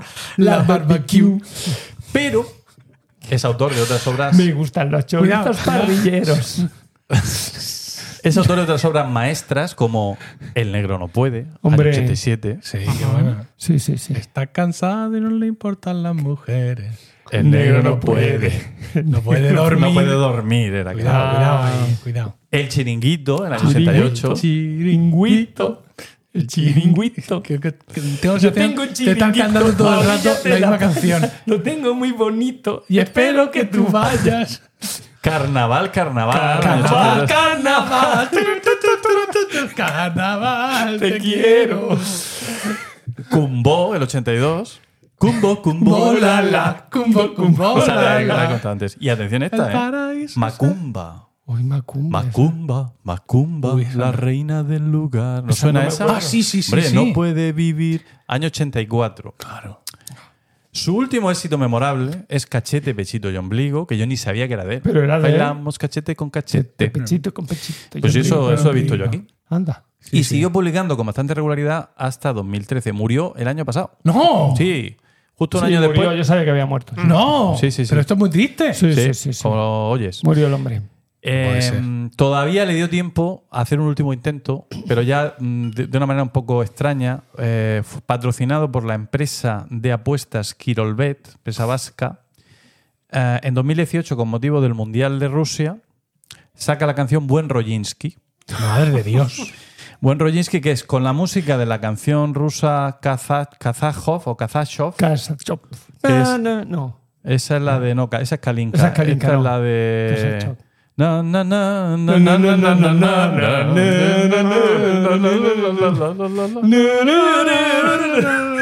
Pues con eso mete la letra del buen Rojinsky, ¿no? Para que haya. Que haya Buen Rojinsky. José Miguel, el tú no estás cantando. No estoy cantando nada. ¿Por qué? Ha cantado la de. Da mucha vergüenza ajena. Pero si no lo ve nadie. Pero sí, pero sí, esto- cantado muchas veces. Pero esta música está muy bien comparado con lo que hay ahora. Vergüenza es cuando hemos cantado polifonía y no nos ha salido. Pero esto, Pues no ha pasado nunca. ya lo creo que sí. Anda ya. Ah, bueno, pues hablemos un poquito de Georgie Dan. Nace Venga, en venga. París en 1940. Sí, sí, no. Digo yo que naciendo en Madre París en mía. 1940 tiene derecho a cantar lo que le salga del, Efectivamente. En el seno de una familia de músicos y artistas, tuvo formación musical en su infancia, cuando todavía resonaban los ecos de las bombas. Ay, Estudió eso. nueve años en el Conservatorio de París, se convirtió en clarinetista y además tocaba el saxo, el acordeón y era diplomado en magisterio, como tú, Diego. Toma. Bueno, tú no, tú sí. Tú soy diplomado en magisterio, magisterio musical, especialista en música. Tenemos que destacar también en la música y en las letras de Georgie Dan el elemento picantón, el doble sentido, ¿no? Eh, por ejemplo, en La Barbacoa, cuando dice la vecina que es muy mona, toma el sol en la tumbona, yo le saco algo sencillo, pero quiere el solomillo, que le gusta mucho más. Una Por si acaso no quedaba claro. O en la canción El Chiringuito, donde dice, está el menú del día, conejo a la francesa, pechuga a la española y almejas a la inglesa, ¿no? Es Bueno. sutil. Pues yo por lo menos, co- con y con eso, lo prefiero a... Sí, yo también. Con este ritmo loco no paro de saltar, por eso te digo, la marcha sigue igual y sigue saltando, saltando sin parar. De King África. No, salta. Saltando sin parar. Otra gran aportación de Dan, Tam. el videoclip. Los primeros videoclips que se emitieron en televisión española eran de George. ¿Ah, sí? Dios. No era el. Yo pensaba que el primer videoclip era el de Michael Jackson, el de. ¿Thriller? Thriller. No, Georgie Dan es, vamos, Michael Jackson es un gusano al lado de Georgie Dan, por Ah, favor. También, pues, la mejor hornada, quizá la de 2001. Atención, atención a las tres joyas. Eh, en número uno, mayonesa, de chocolate latino. En el número dos, Yo quiero bailar, de Sonia y Selena. Y, sorprendentemente, en el número tres, No rompas mi corazón, de Coyote Dax. Oh, El baile aquel No, no rompas más, más. mi pobre corazón. Estás rompiendo. Entiéndelo. El año más raro quizás sea... Que se tenía baile, aunque no estaban las instrucciones Sí. en la canción, pero había un baile así baile en el canónico. cinturón, ¿no? Sí, Y eh, los pasitos para adelante y luego con Sí, sí, todo el mundo. Sin ir más lejos, en la escena de graduación, mi directora se puso a bailarlo y todos detrás. Eso se llama baile en línea. Ah, Y hay, bien, bien. y hay bares donde solo se baila eso. En línea. Están especializados en eso. Qué bien. Sí. Bueno, que digo que en el año 2006 fue el más raro porque, porque la canción del verano fue Amo a Laura. De, de- que, que en Ah, realidad. sí, Amo es que era una, que era una canción troll. Sí, de, la MTV, para promocionarse, crearon un grupo ficticio llamado Los Happiness. Sí. Eh, y bueno, y compitió ese año con, con la no sé cómo calificarla. Opa, yo vi hace un corral Hombre del koala. y Hips Don't Lie de Pacha Shakira. cochino, pacha menino. Y luego está la anticanción del Yo te ayudo a coger las papas. Bueno, sí, vale, sigue. Perdón. Es que me encanta el koala. Sí, Sí, sí, sí. Soy muy fan del koala. bueno. Es pues- albañil ahora, ha vuelto a su trabajo. pero te canta algo mientras, mientras encala, hombre, claro. mientras... Buen rollo. La anticanción del verano, es decir, la que rompe el tópico, como la de aquí no hay playa, porque que, que nos habla de un sitio pues, que, no, que no es veraniego, ni se está a gusto, ni hay playa. Me cago en to, de Me cago Dan. en el chiringuito. Me Esa, de cago en... Georgie Dan también, sí, sí. Me cago cago en en- to. Me cago en el bungalow, me cago en el verano y me cago en to. O, o, atención aquí, Oh. no sé si pediros que nos pongamos de pie. Sí. Bueno, no lo En voy a pedir. En el año 81, María Jesús y su acordeón. Los pajaritos. Ay, los pajaritos. Todo. La anticanción del verano, eso. Es que Anticanción, ¿por qué? No, Porque- porque- No habla del verano. Pero todo, dice, los sea, pasos que tienes que, que tienes que sí, bailar. pero, pero es, es como una cosa de inocencia ya y una y como que estábamos todos. Yo me acuerdo, yo tenía 11 años. Es día de fiesta, vamos a bailar. Sí, pero. Vamos a. a- Pajaritos a bailar. Sí, vamos, va- vamos a bailar, vamos a. El día de Tú y yo, surcando el cielo azul y el ancho mar. Pajaritos para Bueno, mí. De Pero es, es algo de- demasiado naif para mi gusto, pero bueno. Ya, pero es que es el año 81. Bueno, ¿Pero es de María Jesús o era de una holandesa? y creo que era una versión de algo de eso, sí. Pero bueno, y ella sigue, sigue tocando el acordeón y esa Eh, canción sigue en en Benidorm. Sigue Yo- ahí. yo he y tiene, visto el tiene ya 80 años, pero ahí sigue. Bueno, ahí está. La ¿Tú la has agrocanción, además de la mencionada del koala, la de Zapato Veloz, que era el Ah, grupo de Zapato antes, Veloz, que verdad. cantó Tractor Amarillo. Tractor amarillo. Y ya la última voy a mencionar, en honor a los amantes de. ¿Y los No Me Pises que llevo chancla no tiene ninguna canción del verano? Creo que sí, pero no me acuerdo ahora mismo. Pero sí, creo que está en la lista.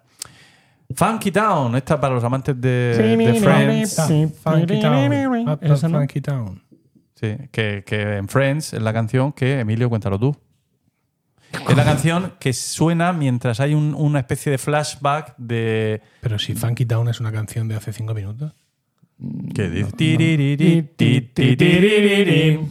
¿Esa se llama Funky Town? Que yo decía, chot. Bueno, mejor Sí. no lo ¿Esa digo. se llama Funky Town? Sí. Decías tú cabari, pero yo, claro, La la que pequeña cuando decía chocho están, ¿cómo chocho se llaman? chocho. Rachel y el Sí, otro sí. rememorando su juventud y entonces están ahí bailando ca- música ochentera y, Sí. y sale esa canción. Pues es que Funky Town se llama una canción muy reciente de un cantante cuyo nombre no Ah, recuerdo. tú le dices, funky town. Ah, es la misma. Na, na, na, na, na. No. Funky Town. No, no sé. Sí, es esa, es esa. Es Funky esa. Town. Sí, lo hemos dicho mal. Es esa, es Funky Town. Bueno, Bueno, ¿qué digo? Que la verdad yo ya... Verdad. Tirando. Yo creo que el, que el verano, y esa es mi El conclusión, verano ya llegó. el Los verano es el algo calor. que se añora, se añora en bloque. Se añora en bloque. O sea, añoramos el verano así, de golpe, incluidos los mosquitos, incluido el calor, los mosquitos picaban mejor. Echamos de menos la canción del verano como echamos de menos el viaje con el 600 con toda la familia, la abuela y, lo, y el, somier en el... La juventud, básicamente. Nostalgia lo que tiene.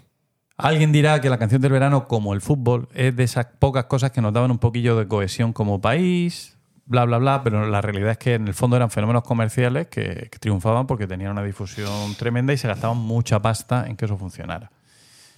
Pero, Emilio, amigos nostálgicos, tenemos una esperanza. Porque vuelve Ramón García con el Gran Prix del verano. Oh, Esto nos va a permitir unos años más de solaz.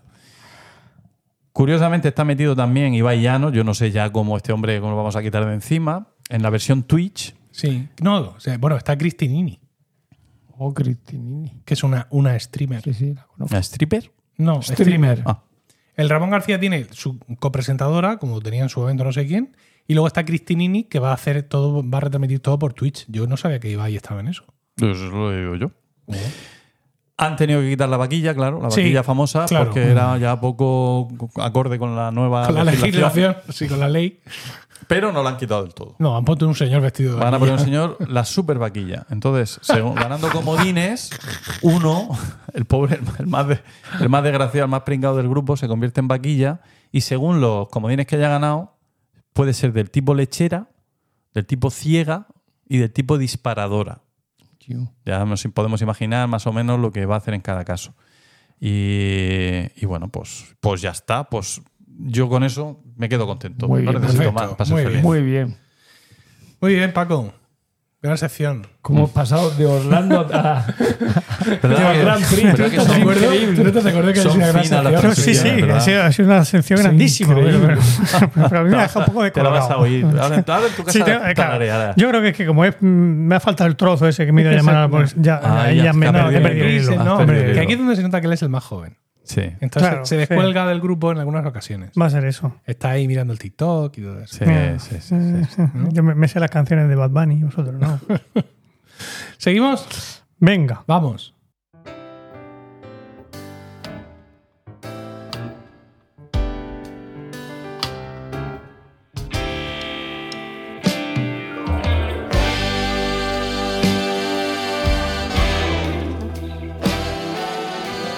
Y dinos, José Miguel, ¿de qué nos quieres hablar hoy?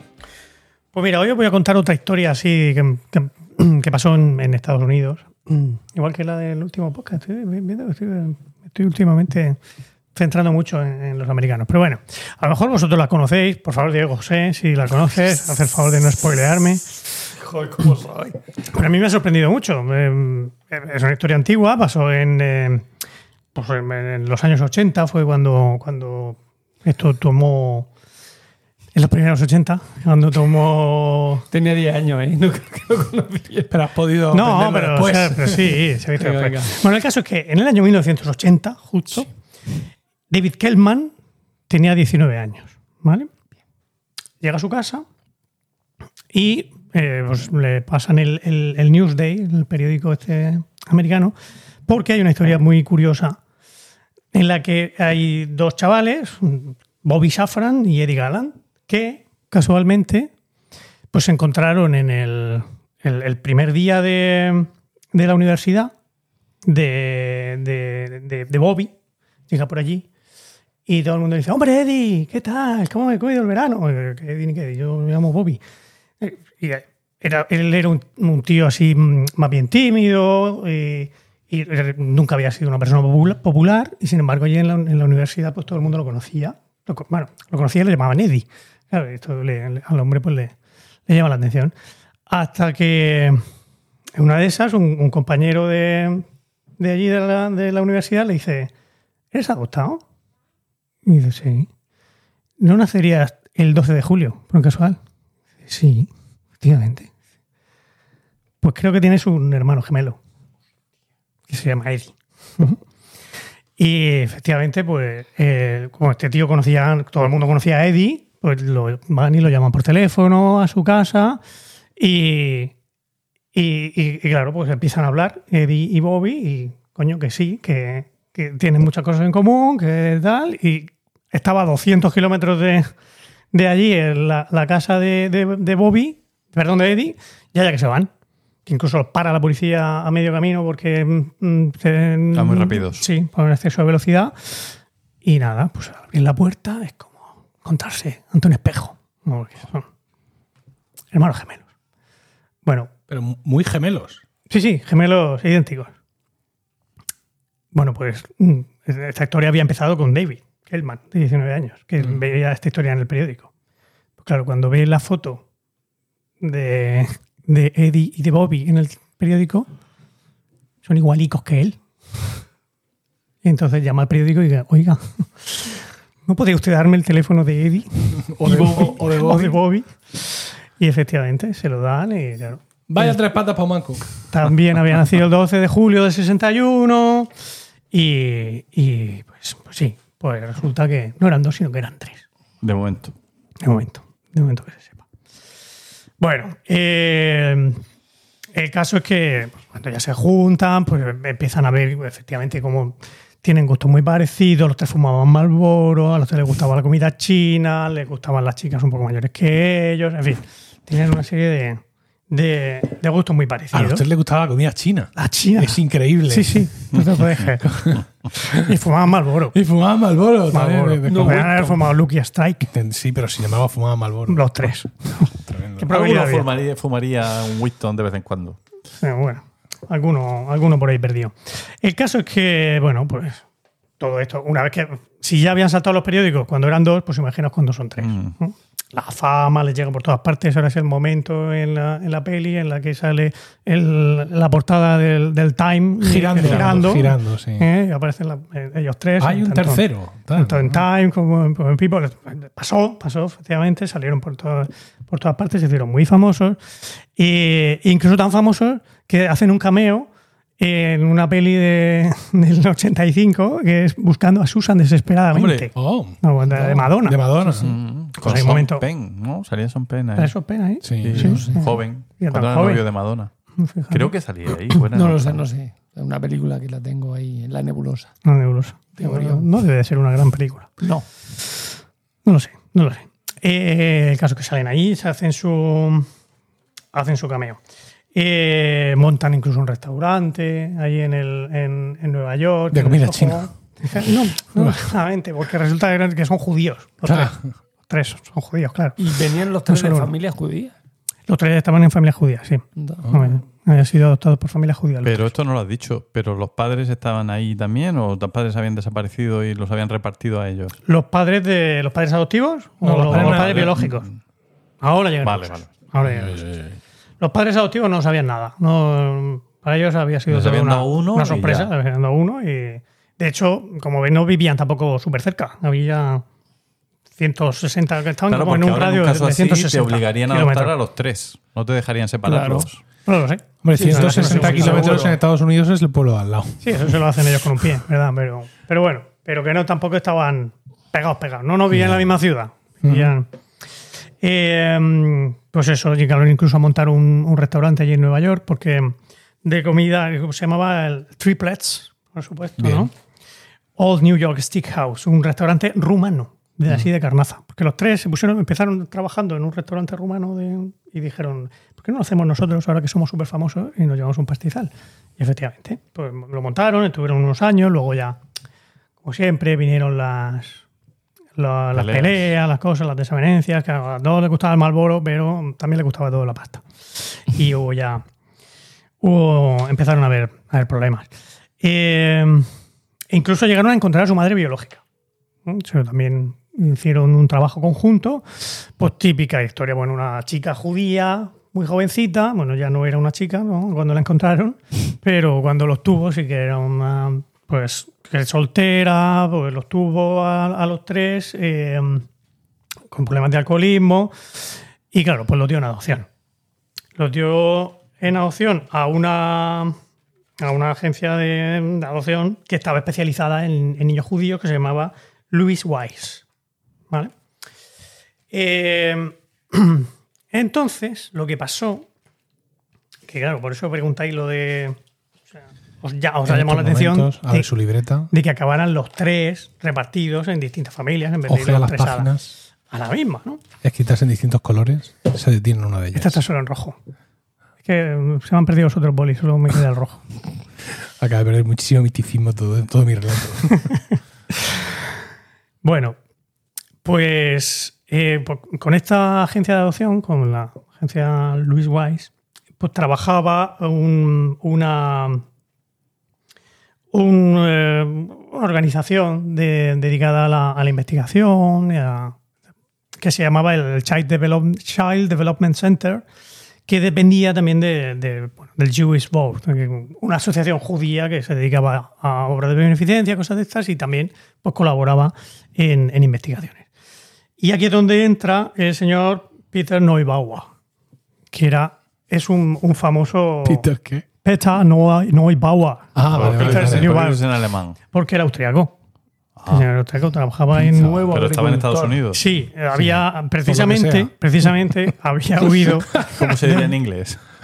Pues, se escribe Neubauer. Ah, ah, vale. Pet Peter, Peter Neubauer. Peter, por ejemplo. Neubauer. Neubauer. Eh, pues precisamente había huido de, de Austria durante el- la opresión nazi. Porque era judío, no por nazi. Porque era judío, claro, sí, sí, él era, él era, era judío, efectivamente. Por eso trabajaba con, con esta gente. De hecho, es un psiquiatra y un psicólogo infantil, o fue, se murió hace, hace unos años, muy importante. Fue el primero que, que dio la que estudió el, el impacto de la violencia en televisión en los, en los niños. de ver Mm. violencia en televisión. y en- Le vuelve violentos. No, no, no necesariamente, pero sí les produce pesadillas, les produce eh, miedos, ese tipo de cosas. No es que lo vuelve violento, sino que eso sí que se. Los estamos haciendo blandos. Pues fíjate, lo estamos haciendo blando desde hace mucho tiempo. Ah, Nosotros, tú ya te has hecho blando. Yo ya fui blando. Porque tú ya. ya los, los- los resultados de este estudio ya se conocían cuando tú eras pequeño. Qué bárbaro. O sea que- Bueno, pues este señor eh, decidió en, aquel- en aquella época, cuando, en el año 61, cuando nacieron estos críos, pues estaba haciendo un estudio para intentar determinar cómo eh, influye la genética y, o sea, para diferenciar qué, qué es lo que más influye en el, en el desarrollo de, los- de los niños, si es más la genética o es más la educación, el entorno socioeconómico. Y entonces dijo, verás tú, Claro. me voy a coger a estos tres que tienen una carga genética idéntica, porque eran gemelos univitelinos, y los voy a colocar a uno en una familia de clase obrera, Oh. a otro en una familia de clase media Mengelovich. y a otro en una familia de clase alta. Algo se llevó de Austria, ¿no? Sí, así, Mengelovich. Eso se llevó, efectivamente. Y pues así fue. Eh, David fue el que cayó en la, en la, en la clase trabajadora. Eddie fue a, a los de clase media, que era. Él, él, él era maestro, su padre era profesor y su madre, su madre ama de casa. Y. Robert fue el que acabó en la. en su padre era médico y su madre abogada. Claro, y había, había pasta. Bueno, el, claro, de todas maneras, la- es curioso que Robert, el de, el de clase alta, eh, ya antes de conocer a sus hermanos, estaba eh, en libertad condicional porque había estado enredado en el asesinato de una mujer en el año 78. No, por lo visto no lo llegaron a, a condenar en, en firme. Su madre Pero sí que hizo un gran trabajo. Probablemente, probablemente. Y, y bueno, pues ya ves, claro, Eddie y Robert, el de clase media y el de clase alta, se conocieron en la universidad. David, el de, el de la clase trabajadora, En el no- periódico. el, en el Newsday. No podía ir a, a la universidad. Bueno, por aquella época mm, no tengo claro si. si- bueno, sí. mm, O sea, es decir, en el año 80, cuando, cuando sale a la luz toda la historia, el señor Harnoy Bauer decide poner fin al estudio, por lo que sea. ¿no? Cuando ya se han encontrado. cuando ya se han encontrado, cuando ya se ha visto todo el pastel, resulta que, claro, no eran los únicos. Ah. Mm, No, había por lo menos cinco parejas más de, de gemelos en los que había hecho algo parecido. Los había ido. Pero, ¿Y ese señor no fue a la cárcel por hacer eso? Pues no, pues no. No ¿Verdad? fue. Pues porque no habría, claro, no habría normativa que lo impidiera. Ni, la habrá ahora mismo. Sí, sí, sí. en sí. Estados Unidos, Ah, bueno, Estados Unidos, pues aquí no, aquí no. Aquí si te lleva uno pequeño, te lleva a la grande. O sea, quiero decir, incluso hermanos que no sean gemelos, te los tienes que llevar los dos. Y me parece muy bien, quiero decir. Me No tiene- separar a los hermanos. Tiene su lógica. No sé, la verdad es que no sé cómo está ahora mismo la cosa en, en Estados Unidos, pero en aquella época lo pudieron hacer. No lo sé. El caso es que, bueno, pues lo, lo terminó y decidió no publicarlo. En, aquella, en, en aquel momento tampoco quiso publicar los, los resultados por miedo a que la opinión pública se pusiera en su contra. Qué cosas. Sí, Era la época de Reagan, no sé. No creo sí, que lo hubiera. efectivamente. Sí, sí. De hecho, el, el- el- aparece en, en uno de los, de los sitios donde estaba buscando información, aparece la página del Newsday, donde, donde se ve la foto de los dos gemelos que habían aparecido en un primer momento y al lado una noticia sobre Reagan haciendo cosas ultraliberales. ahí. Cosas nazis. Cosas casi nazis. El caso es que, bueno, eh, no de- decidió no publicarlo y de hecho lo depositó en la Universidad de Yale el- la- la- toda, la, toda la inf- la información que tenía sobre el estudio y pidió que no se publicara hasta el año 2065. Joder. Calculaba él que para esa época ya se habrían muerto todos los gemelos. del mundo. Y todos nosotros. Exactamente. Aún así, en el año 2018 salieron a la luz 10.000 páginas del informe. Coño. Una pequeña. Es una pequeña parte. Una pequeña- A ver, si es que, claro, El índice. Es que es verdad. eh, el- aparte de, de estos tres, de estos tres trillizos, las cinco parejas de gemelos que se sabe que había, probablemente había más, había muchos más. Y esta gente no se dedicaba sencillamente a, ah, lo hago y, y dentro de 20 años voy a ver si eh, eh, qué, pregunto, qué- qué le paso- carrera hago haciendo. Claro, no, iban cada cierto tiempo. Cada cierto tiempo hacían un seguimiento, iban unos señores allí a, a filmar a los críos, iban a, a preguntarles cosas. Que le- luego ellos han, han comentado eso, que, que, que- que le recuerdan decirle a su madre y mamá, yo no quiero que este señor me pregunte cosas, que, me deje en paz. ¿no? Y, O sea, que, que información, datos tienen... O sea que los padres estaban en el ajo. No, no es que tuvieran en el ajo, pero... Pero cuando se los daban, se los daban con una condición. Claro, Cada cierto sí. tiempo vamos a pasar. Claro, a ver cómo sigue, a ver cómo Sí, sigue el, un el seguimiento crío. para Un seguimiento. garantizar su felicidad. No les decían que estaban en el, en- Ya, dentro ya. del estudio. Era simplemente un... Bueno, eh, claro, todo esto al final, eh, pues a ellos les provocó... De, hecho, el estudio también mm, tenía la intención de que lo- los sujetos que utilizara tuvieran, o, por lo menos los padres, tuvieran algún problema ya psíquico. ¿Vale? Por eso la madre era alcohólica, em, para ver cómo el, efecto de, de esa, de esa genética que en principio les, pro- em, les debería hacer heredar a problemas psicológicos, cómo la educación y cómo el entorno sociocultural afectaba. El efecto afectaba sanador, ¿no? Exactamente. El caso es que, claro, pues los tres tenían sus cositas. Eh, tuvieron, eh, uno de ellos eh, estuvo ingresado, todos tuvieron sus problemas psicológicos y de hecho, Eddie, el, el de El guay. el guay, eh, terminó suicidándose en el año 95. Se suicidó. Lo cual, claro, a los otros dos, pues, les sentó regular. Les puso, les puso. eran- han estado todos pues, con, mucho, con muchos problemas de este tipo. Con problemas psicológicos. En el año 2018, el mismo año que salieron al- a la luz la- las páginas estas, se publicó, un- se estrenó un, un documental sobre ellos que se llama Three Identical Strangers, que, que está en Netflix, por lo visto. Está de, dirigido por un tal Tim Wardell. A mí no me, no me suena este hombre de nada. Que por lo visto, bueno, muy interesante. Yo no lo he visto todavía, pero lo tengo ahí en mi, en mi lista de espera.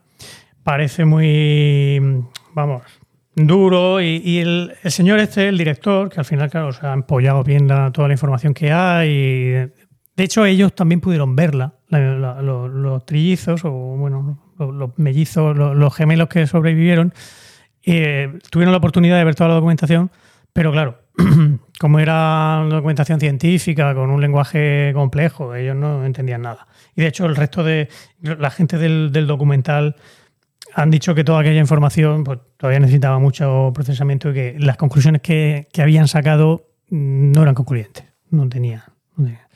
Sin embargo, bueno, pues el tal Tim Wardell este mm, dice que- que sí que, que es verdad que, la, que la- la- la altísima influencia de la, de la genética en, que la genética tiene en, en nuestra forma de pensar, en nuestra forma de tomar decisiones, que y, y- y le sorprende eso, ¿no? Como tomamos decisiones que están motivadas por razones que dependen de nuestros antepasados. la genética hace- nos, nos va a hacer tomar muchas de esas... O sea, que el, que el impulso que nos hace tomar esas decisiones es genético, pero que la educación y el entorno sociocultural es lo que nos tiene, lo, que- lo que nos permite controlar, Controlar un poco el el impulso. Pero que el impulso, desde luego, sí que está ahí, que está controlado genéticamente, que está motivado genéticamente. Y bueno, pues hasta, hasta aquí los otros dos gemelos siguen vivos. Hay fotos de ellos, ahora ya no se parecen tanto, sí, son más fácilmente distinguibles, pero aún así, pues, pues bueno, pues eh, curioso, curioso de ver. Yo, la verdad es que es una, es una cuestión la de si somos como somos por genética, por cultura, por una mezcla de las dos cosas que está. mm, No sé si se resolverá alguna vez, no lo sé. Claro, es verdad que el, que el experimento es mm, mengeliano, estamos de acuerdo, Ujú. pero muy interesante. Hay que Sí. reconocer que el, que, el, que el objetivo final, del, eh, poder responder a esa pregunta, es apasionante. Es Pero- que la, para la educación es fundamental saber hasta qué punto tú a un alumno puedes modificarle cosas o no. Es decir, hay conductas que muchas veces decimos, hay veces que hay, hay algunos prejuicios que, bueno, la, la observación y la experiencia te hace pensar que los alumnos que proceden de determinada raza o de determinado país o tal tienen unas características concretas. Y aunque eso pueda ser, incluso además de parecer un poco racista, pero bueno, es lo que te dice la experiencia sensorial y lo que tú tiendes a pensar, ¿no? Y entonces, pues sería muy necesario saber hasta qué punto es así por actuar de una manera o de otra, lógicamente. Hmm. ¿No te ha pasado eso a ti, Diego, alguna vez? De decir, es que los de este... No. ¿No? No, has tenido nunca esa sensación? Los de librilla. Es que librilla hay de todo. No, no, no. Los no, naturales no. de librilla. No, no me. No. Pero a veces sabes tú que hay endogamia tengo- también en los sitios y a veces eso hace que... o no, o sí. Es que me estoy acordando el primer año de que le dije a, a uno a un, a un alumno, pero vamos a ver, ¿tú qué, ¿a ti qué te pasa? ¿Qué pasa? ¿Que tus padres son primos o qué? Dice, maestro, ¿cómo lo sabes? Digo, Dios. ¿Por qué habré preguntado? No, no, no, no tiene nada que ver. Por ejemplo, yo tengo alumnos magrebíes que son súper estudiosos, súper trabajadores, y tengo alumnos magrebíes que son pues muy poco estudiosos y muy poco trabajadores. Y tengo alumnos ecuatorianos que son muy estudiosos, muy trabajadores, muy respetuosos. Y tengo alumnos ecuatorianos que son reggaetoneros. O sea, hay de todo. Hay de todo. Claro, claro, lo que pasa es que hablando de magrebí o de ecuatoriano, pues no estamos hablando ni de genética ni de, Claro. ni de Ya. sociocultural, No, de está cultura sociocultural. Está todo mezclado. Claro. Pero No, pero como él comentaba que unos alumnos de cierto tal, pues hay que tratar de tal manera. Que tendemos, tendemos a clasificar, es que eso es algo que es innato Y para tengo- nosotros. Tú dices a clasificar Sí, a la gente en categoría y será injusto, no lo cabe pero que, la- pero que la genética nos aclare algo de eso estaría también muy bien. Hombre, eso también es- lo- Claro. estamos predispuestos genéticamente a hacer ese tipo de cosas. Claro. Porque es lo que el ejemplo que siempre que he oído ya muchas veces, ¿no? Cuando tú eras un, un- un homínido, cuando bueno, tú no has sido nunca un homínido, sigo Paco. siendo. Bueno, sí, un poco. Pero que los homínidos, en- en- cuando iban por la sabana paseando Ah, y y oían un ruidito detrás, podían decidir ante esa- esos datos que tenían, podían tenían dos opciones. O pensar aceleradamente y justamente decir quizá lo más sea- seguro, lo más probable es que sea solo un poco de viento. o salir o salir por patas y sospechar que era un león, ¿no? Sí. Entonces, claro, los que sobrevivieron eran los prejuiciosos, los que pensaban que eran y los que se pudieron reproducir después. Eso no son prejuicios. Bueno, sí es un prejuicio, en cierto modo, porque estás tomando una decisión basada en datos insuficientes. No, el prejuicio tiene un contexto cultural y social. Me voy a quedar sin hablar. Pero, chacho, son las las 9 Sí, menos 20. pero tu- lo tuyo es Tienes breve, tus ¿no, 20 Diego? minutos, como sí, yo. a ver, mira. Uno, voy a contar yo. Las dos conmigo. caras, ¿eh? Uno, En bastardillas. dos, tres, Eso para Diego son cinco minutos. cuatro, a doble cara y este es que está escrito, Maestro, maestro. está escrito en árabe. Este. Maestro. No, maestro, maestro. Bueno, Aquí. bueno venga, ya. seguimos, ¿vale? Venga. A ver, ¿dónde Qué abrupto. Que ha porque empezado lo, lo más interesante, el debate. Muy bien, seguí, seguí. muy bien. Jesús. Yo, Nos ha gustado mucho tu sección. abrevio, abrevio, abrevio, Nada, nada. Venga. Ah, no hablo más. Luego volvemos.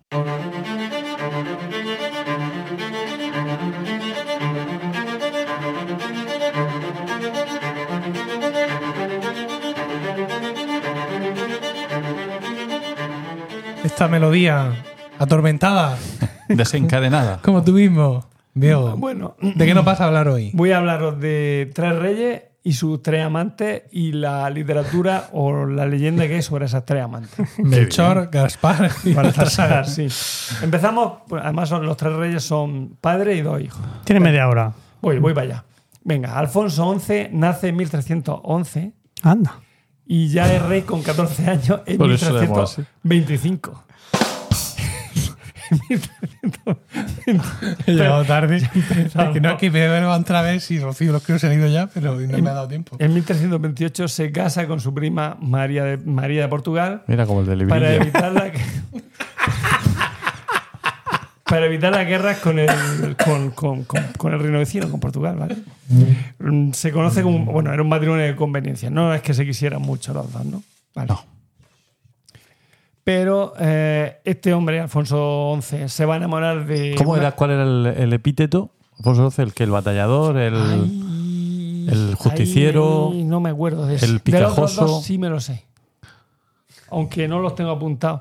Bueno, digamos que lo voy a hacer un poco así por encima encima, porque no, no, no voy a abundar en tanto Va a no por encima Sí, encima, ¿no? historicidad por encima encima. Venga. Bueno, este hombre mm, se va a enamorar de una de las mujeres más bellas de Sevilla, de la época, claro. Y mira que en Sevilla. Sí, Efectivamente. Que es Leonor de Guzmán. Leonor de Guzmán era hija de los. De El los- justiciero.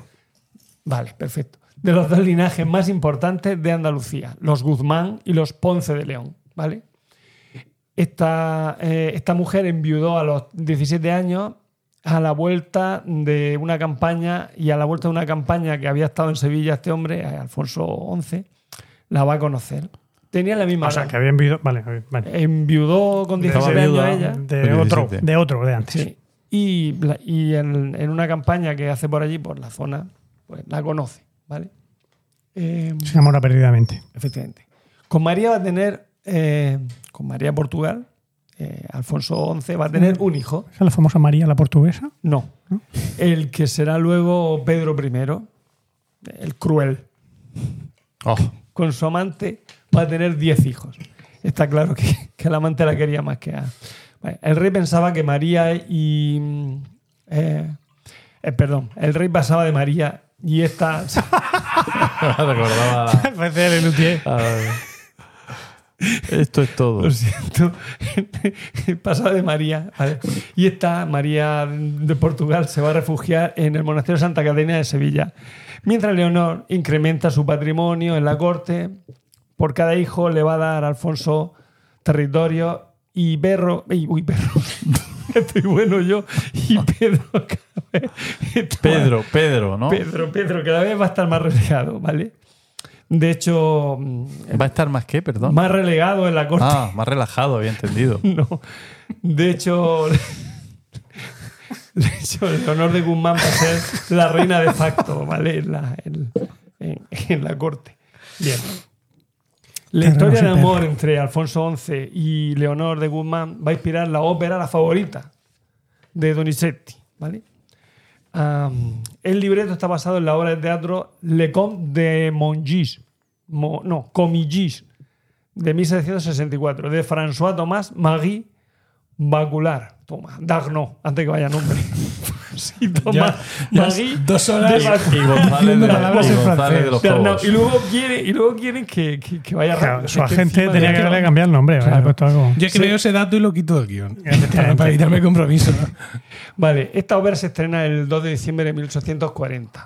Aunque pronto va a circular, bueno, se hace en francés, aunque pronto va a circular una versión en italiano. ¿vale? La favorita es una gran ópera.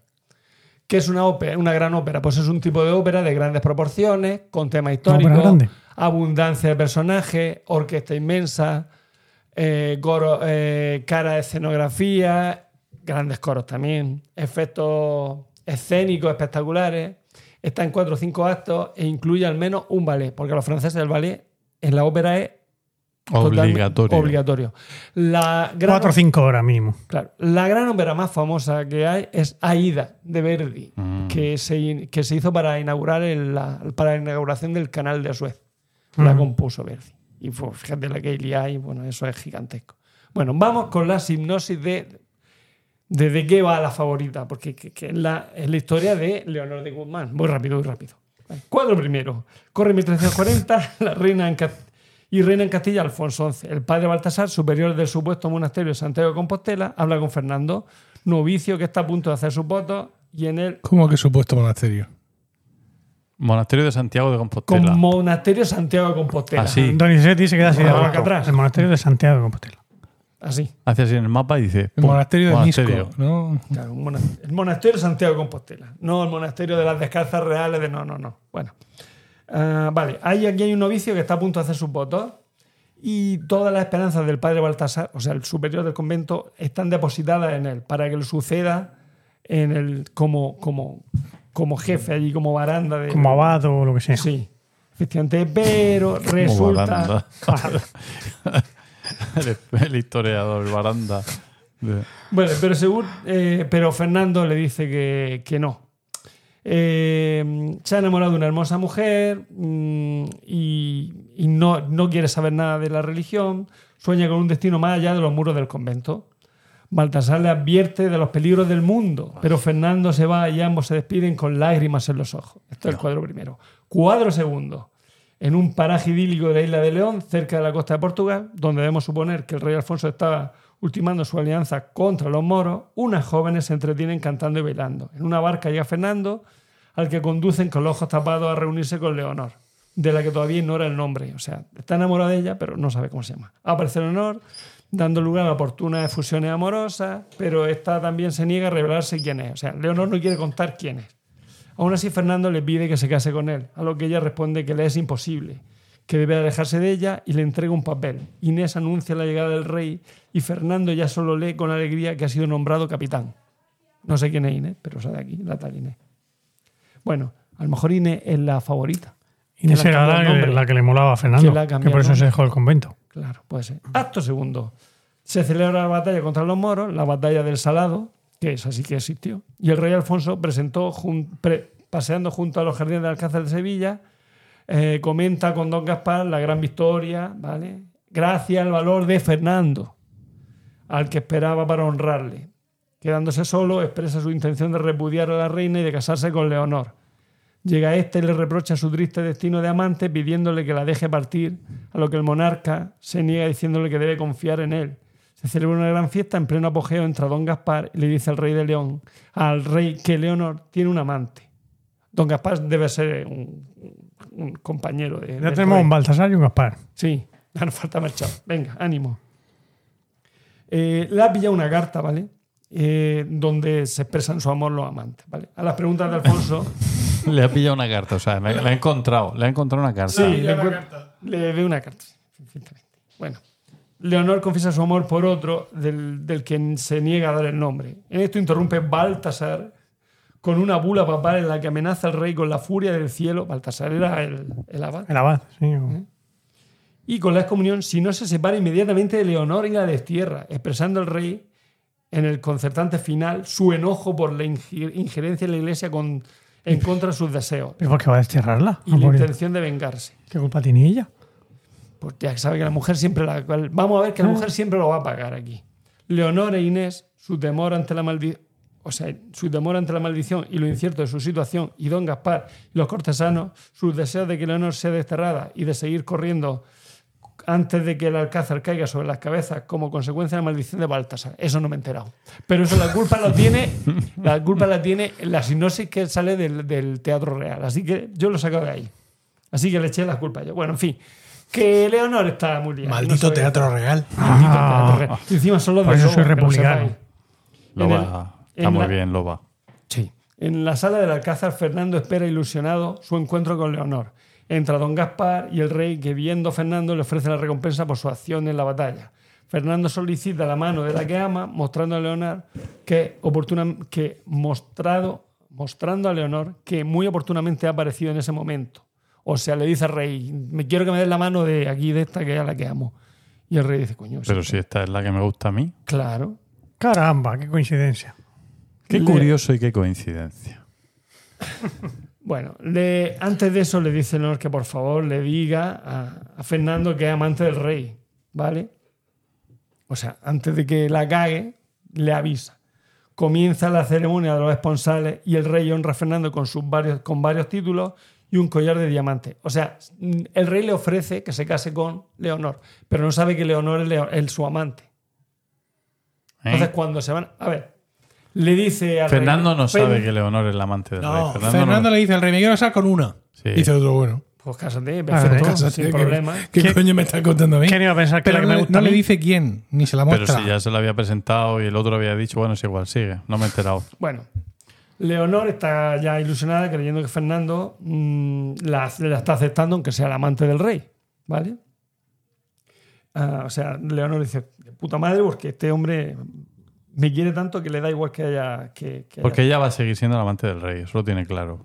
Yo creo que no. Mm, Yo creo que no, porque cuando se entere el rey la, la va a liar Que parda. lo que quiere es dejárselo. Pero ella quiere ser. Claro, que ya está enamorada de Fernando. Eh, ¿Dónde íbamos? Por otro lado, los cortesanos con Don Gaspar a la cabeza, La pensando que está al tanto de la relación entre Honor y el rey, hace un desaire a Fernando. Le dice, "Eh", le saca ahí los cuernos con nudo. A lo que este, sin saber de qué, a qué se debe, reacciona pidiendo satisfacción con la arma. ¿Cómo que cornudo? Te vas a enterar. Te reto a duelo. Cuando van a batirse, entra Baltasar. El, El, al- el arcipreste. el arcipreste de Ita, sí. Que aclara la situación. Me está y costando Fe- muchísimo. Y Fernando Pues horrorizado imagínate verlo reprocha al rey su francés. bajeza. repro- reprocha al rey su bajeza y rechaza lo del regalo y los títulos, cambiando así el de la admiración, o sea, la admiración, el desprecio de sus cortesanos. O sea, ¡oh! Mira, re- rechaza al rey y todos sus títulos. Bueno, acto cuarto, nos queda el, el- el último acto ya. De nuevo al monasterio Santiago de Compostela, Fernando, desengañado de la vida, está a punto de hacer sus votos. Aparece Leonor que tras un penoso peregrinar en busca de Fernando, porque Leonor estaba enamorada de Fernando, ha llegado allí disfrazada de novicio. Al oír su voz pronunciando los votos, cae desmayada. Fernando, que no está muy seguro de la decisión que ha tomado, sale de la iglesia y se encuentra con Leonor. Se reconocen. Él le ruega que se vaya, que se vaya lejos de allí. Ella dice que por error creyó que él lo sabía todo y le pide que le perdone. Él, sintiendo renacer su amor, tras algunas vacilaciones, la perdona y quiere huir con ella. Pero Leonor, que solo quiere su perdón, pero no más, ¿vale? una vez obtenido este, muere tranquila en sus brazos, implorando la salvación de ambos. Fernando, desesperado al ver que ha muerto, pide auxilio. Llega Baltasar, se- seguido de los monjes, y al darse cuenta de quién es la que yace muerta, para evitar el escándalo, hace callar a Fernando y oculta con la capucha la cabeza de Leonor, pidiendo a todos que recen por el novicio que acaba de morir. Y Colín Colorado, la historia de la favorita se ha acabado. Joder, mía. Sí, es que la- la- la- las óperas románticas son así, acaban fatal todas, no sé por qué.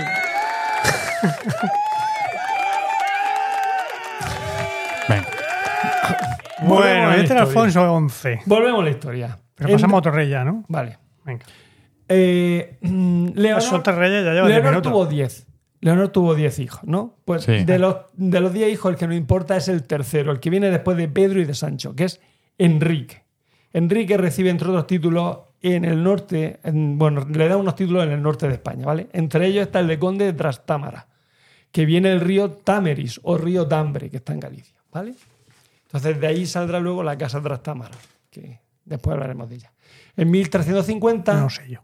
muere Alfonso XI por una epidemia de peste cuando está sitiando Gibraltar y María Portugal ejerce de reina y quita a Leonor de en medio y le pega un culazo fuera de aquí.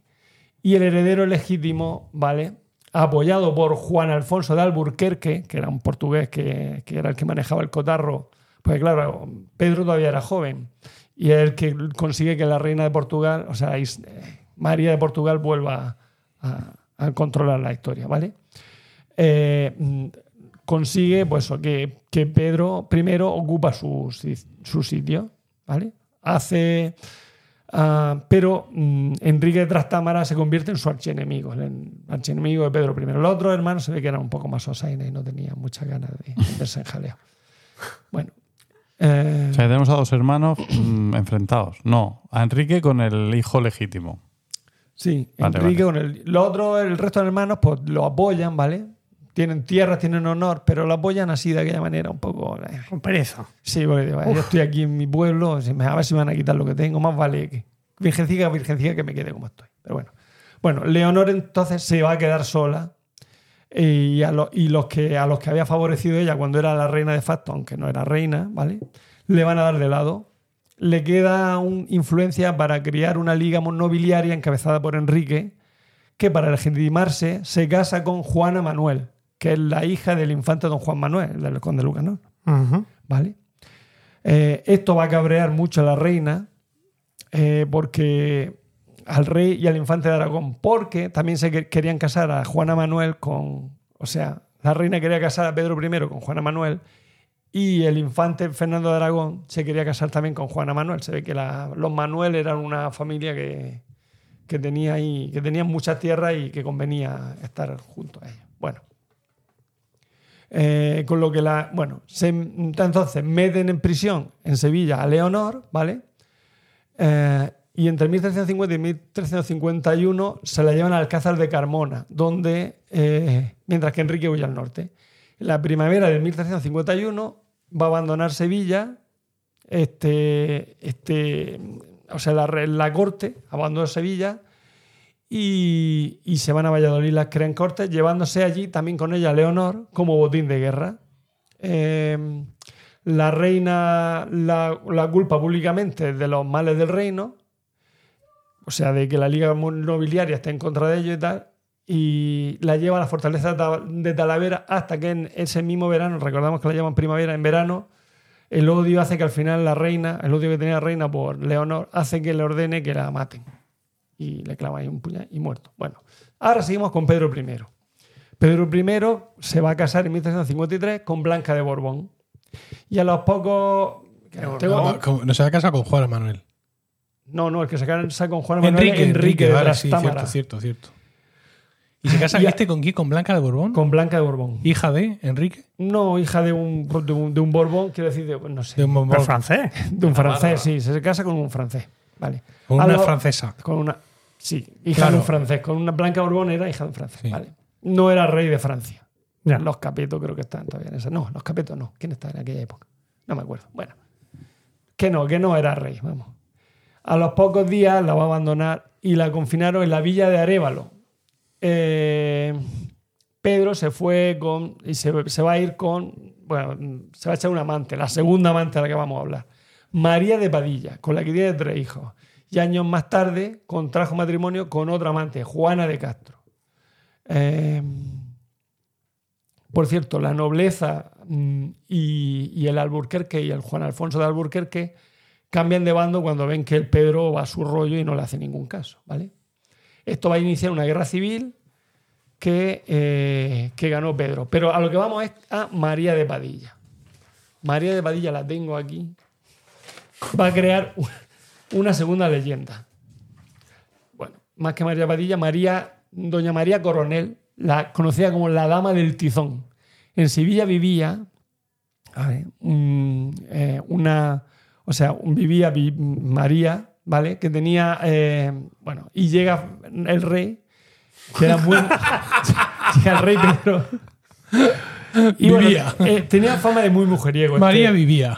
Sí, que vivía en Sevilla allí, Es que ¿no? sí, sí, sí. Donde llega Pedro. Pedro. Pedro Fíjate que primero. todo, todo pasa en Sevilla, ¿eh? Sí. Bueno, llega Pedro I. Tenía, eh, tenía fama de mujeriego y quiso gozarla, ¿vale? La mujer le puso todo tipo de, de pretextos, pero al final el rey le dijo que no aceptaba más excusas. ¿eh? Así que para que no se saliera con la suya, María, ¿qué es lo que piensa? Pues, pues va y cuece una olla, ¿vale? Con aceite hirviendo y se la echa por la cara y el pecho. ¿Qué? Sí, Así misma. a sí misma. Cuando Pedro entra en la alcoba, la descubrió su... No, es una leyenda. No sabemos si lo hizo en realidad o no. ¿vale? Cuando, Bueno, el aceite estaba frío. Ah. cuando, cuando Pedro entró en la alcoba, la descu- le descu- ella descubre su rostro y su pecho y le dice, ves, señor, que soy leprosa. Y el rey, al ver la facha, volvió, dice la crónica, volvió el rostro escupiendo y salió del palacio con grandes ascos. Así conservó la coronel su virtud pese al acoso real. Hay otra variante de la leyenda, más terrible todavía. Recordamos que María Coronel se le conocía como la dama del tizón, ¿vale? Estaba la señora sola en su palacio cuando, aquejada de, de carnal apetito, por dar de si loable fama, ¿vale? Ah, tomó un hierro candente y se lo introdujo por allí donde le quema el doblado ardor, con lo cual venció el fuego matrimonial. Esas son las la, la- la leyendas de la época. ¿ves? Con, quemada el doblado, con lo cual venció el fuego material al apetito carnal. Otro autor antiguo loa como espejo de todas las mujeres que antes eligiera morir que no quebrantar la fe conyugal y castidad que, le que se debe a sus maridos. La dice, la mujer eligió antes morir metiéndose un tizón ardiendo, del cual murió, cosa por cierto hazañosa. Fíjate cómo se la gastaban. Tenemos una tercera variante de la leyenda. Sostiene que la dama se refugió en el convento de Santa Inés de Sevilla, donde hoy se venera a su momia, huyendo del rey, pero este se saltó el sagrado, eh, o sea, se- el, El sagrado, el, acoge- el acogerse sagrado, ¿vale? Y va a ver si conseguía hincar la púa. María pidió a las monjas que la enterraran en el huerto, la sepultan de manera superficial y, es, y en esa fina capa, de manera milagrosa, se va a cubrir por un espeso perejil, con lo cual ella pues, pasa ahí como parte de- de- del arbolado.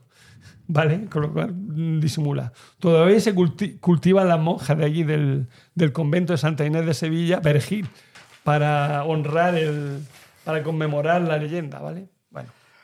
Hacia 1547 se descubrió el sepulcro y estaba en razonable estado de conservación, la señora esta, y las manchas encontradas se interpretaron como las cicatrices, bueno, encontraron manchas en la momia y se interpretaron como las cicatrices de aceite hirviendo.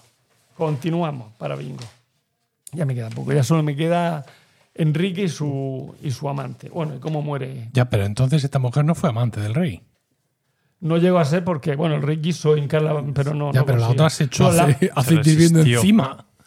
Claro, para no ser amante. María de Padilla sí fue amante, Sí. ¿vale? Y, y, y esta, ¿y cómo se llama la otra? Y luego se casó con Juana de Castro, ¿vale? Vale. Bueno, pero la María Coronel es la que no, no consiguió. No pasó por el aro. No pasó por el aro, efectivamente. Bueno, Ahora vamos a Enrique de Trastamara, ahora ¿no? vamos por Enrique, sí que me he perdido aquí. A ver. Aquí. Estamos mirando los ah, folios. Vale, sí. Venga, lo tenemos. Dentro Enrique. Eh, hemos dicho que estaban en guerra civil, ¿vale? Esto me queda poquito ya, qué bien. Ah, bueno, no voy a entrar en guerra civil porque no me da tiempo. Tiene una primera guerra civil en la cual quedan un poco en tabla Pedro I y Enrique de, De Trastámara. Más bien había ganado más bien Pedro que Enrique, pero bueno, al final por una por no liarla mucho, tampoco venga, lo va a vamos- poner- vamos a dejarlo así. Total. Ah, eh, pero mm, digamos que Pedro tiene que cortar esa, eh, mm, la guerra civil esta porque, y llegar a un acuerdo con Enrique porque empieza la guerra con Aragón, Ah, la conocida como la guerra de los dos Pedros, que enfrenta a Pedro I el Cruel de Castilla con Pedro IV el Ceremonioso, eh, ¿te gusta que tenga el nombre? De Aragón. Ese es él. a mí sí me gusta. Ah, es verdad. Esto, bueno, esta, la guerra de los dos Pedros merece otra intervención en otro momento, porque ahora mismo no me da tiempo. Eh, quedan tablas, pero muchos nobles se, pasa- se van a pasar al bando, después de esta guerra, al bando trastamarista. ¿Por qué? o sea, ni uno ni otro. Sí, no, en la- también, tanto la primera guerra civil como la guerra de los dos Pedros quedan tablas, no, no sé, no sé. Ya, pero que digo que como resultado de esa Segunda Guerra Civil hay no, no, nobles es que... que estamos hablando de una primera guerra civil y luego una guerra que no es civil, una guerra entre Al- y Aragón y. Castilla, Sí. la guerra de los dos Pedros. Pero que como resultado has dicho que se pasan los nobles al bando de Trastámara, los Sí. nobles de Castilla, que Los nobles estaban castellanos cansados de... estaban ya cansados Vale, de tanta vale. guerra, ¿vale?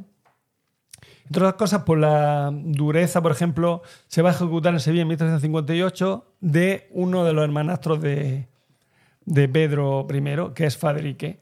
El tío, después de, de que los ejecuten, en, bueno, el rey, después de que los ejecuten delante de él, pues no se le ocurre otra cosa que ponerse a comer tranquilamente ahí a cenar porque tenía hambre y tal. Y eso, pues, los condes, los nobles que ya estaban un poco mosqueados en esa época, en ese siglo XIV estaba la cosa un poco tal, pues ya mm, como que deciden no, No le siento bien. no le sentó muy bien, efectivamente. Bueno, eh, al año siguiente, o sea, 1359, como hemos dicho, bueno, como hemos dicho, no, lo voy a decir ahora, eh, muere Blanca de Borbón después de obligarla a tomar una, según se cuenta, todo esto son las crónicas ya de Enrique de Trastámara. Ya. O sea, tanto que mate, luego se pone a comer, que luego muere Blanca de Aragón, después, según las crónicas, de tomar una hierba que la envenenaron. Eh, ahora esto es lo que va a jun- bueno, esto y lo de después es lo que va a juntarme con Virgilio.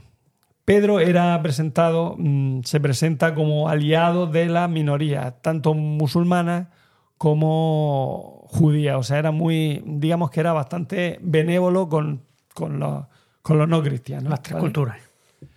De hecho, encima además se comenta que mm, hizo abusos contra la iglesia. ¿Qué abusos? Pues que le obligó a que pagaran impuestos. ¿Cómo se le ocurre? Madre mía, qué cosa.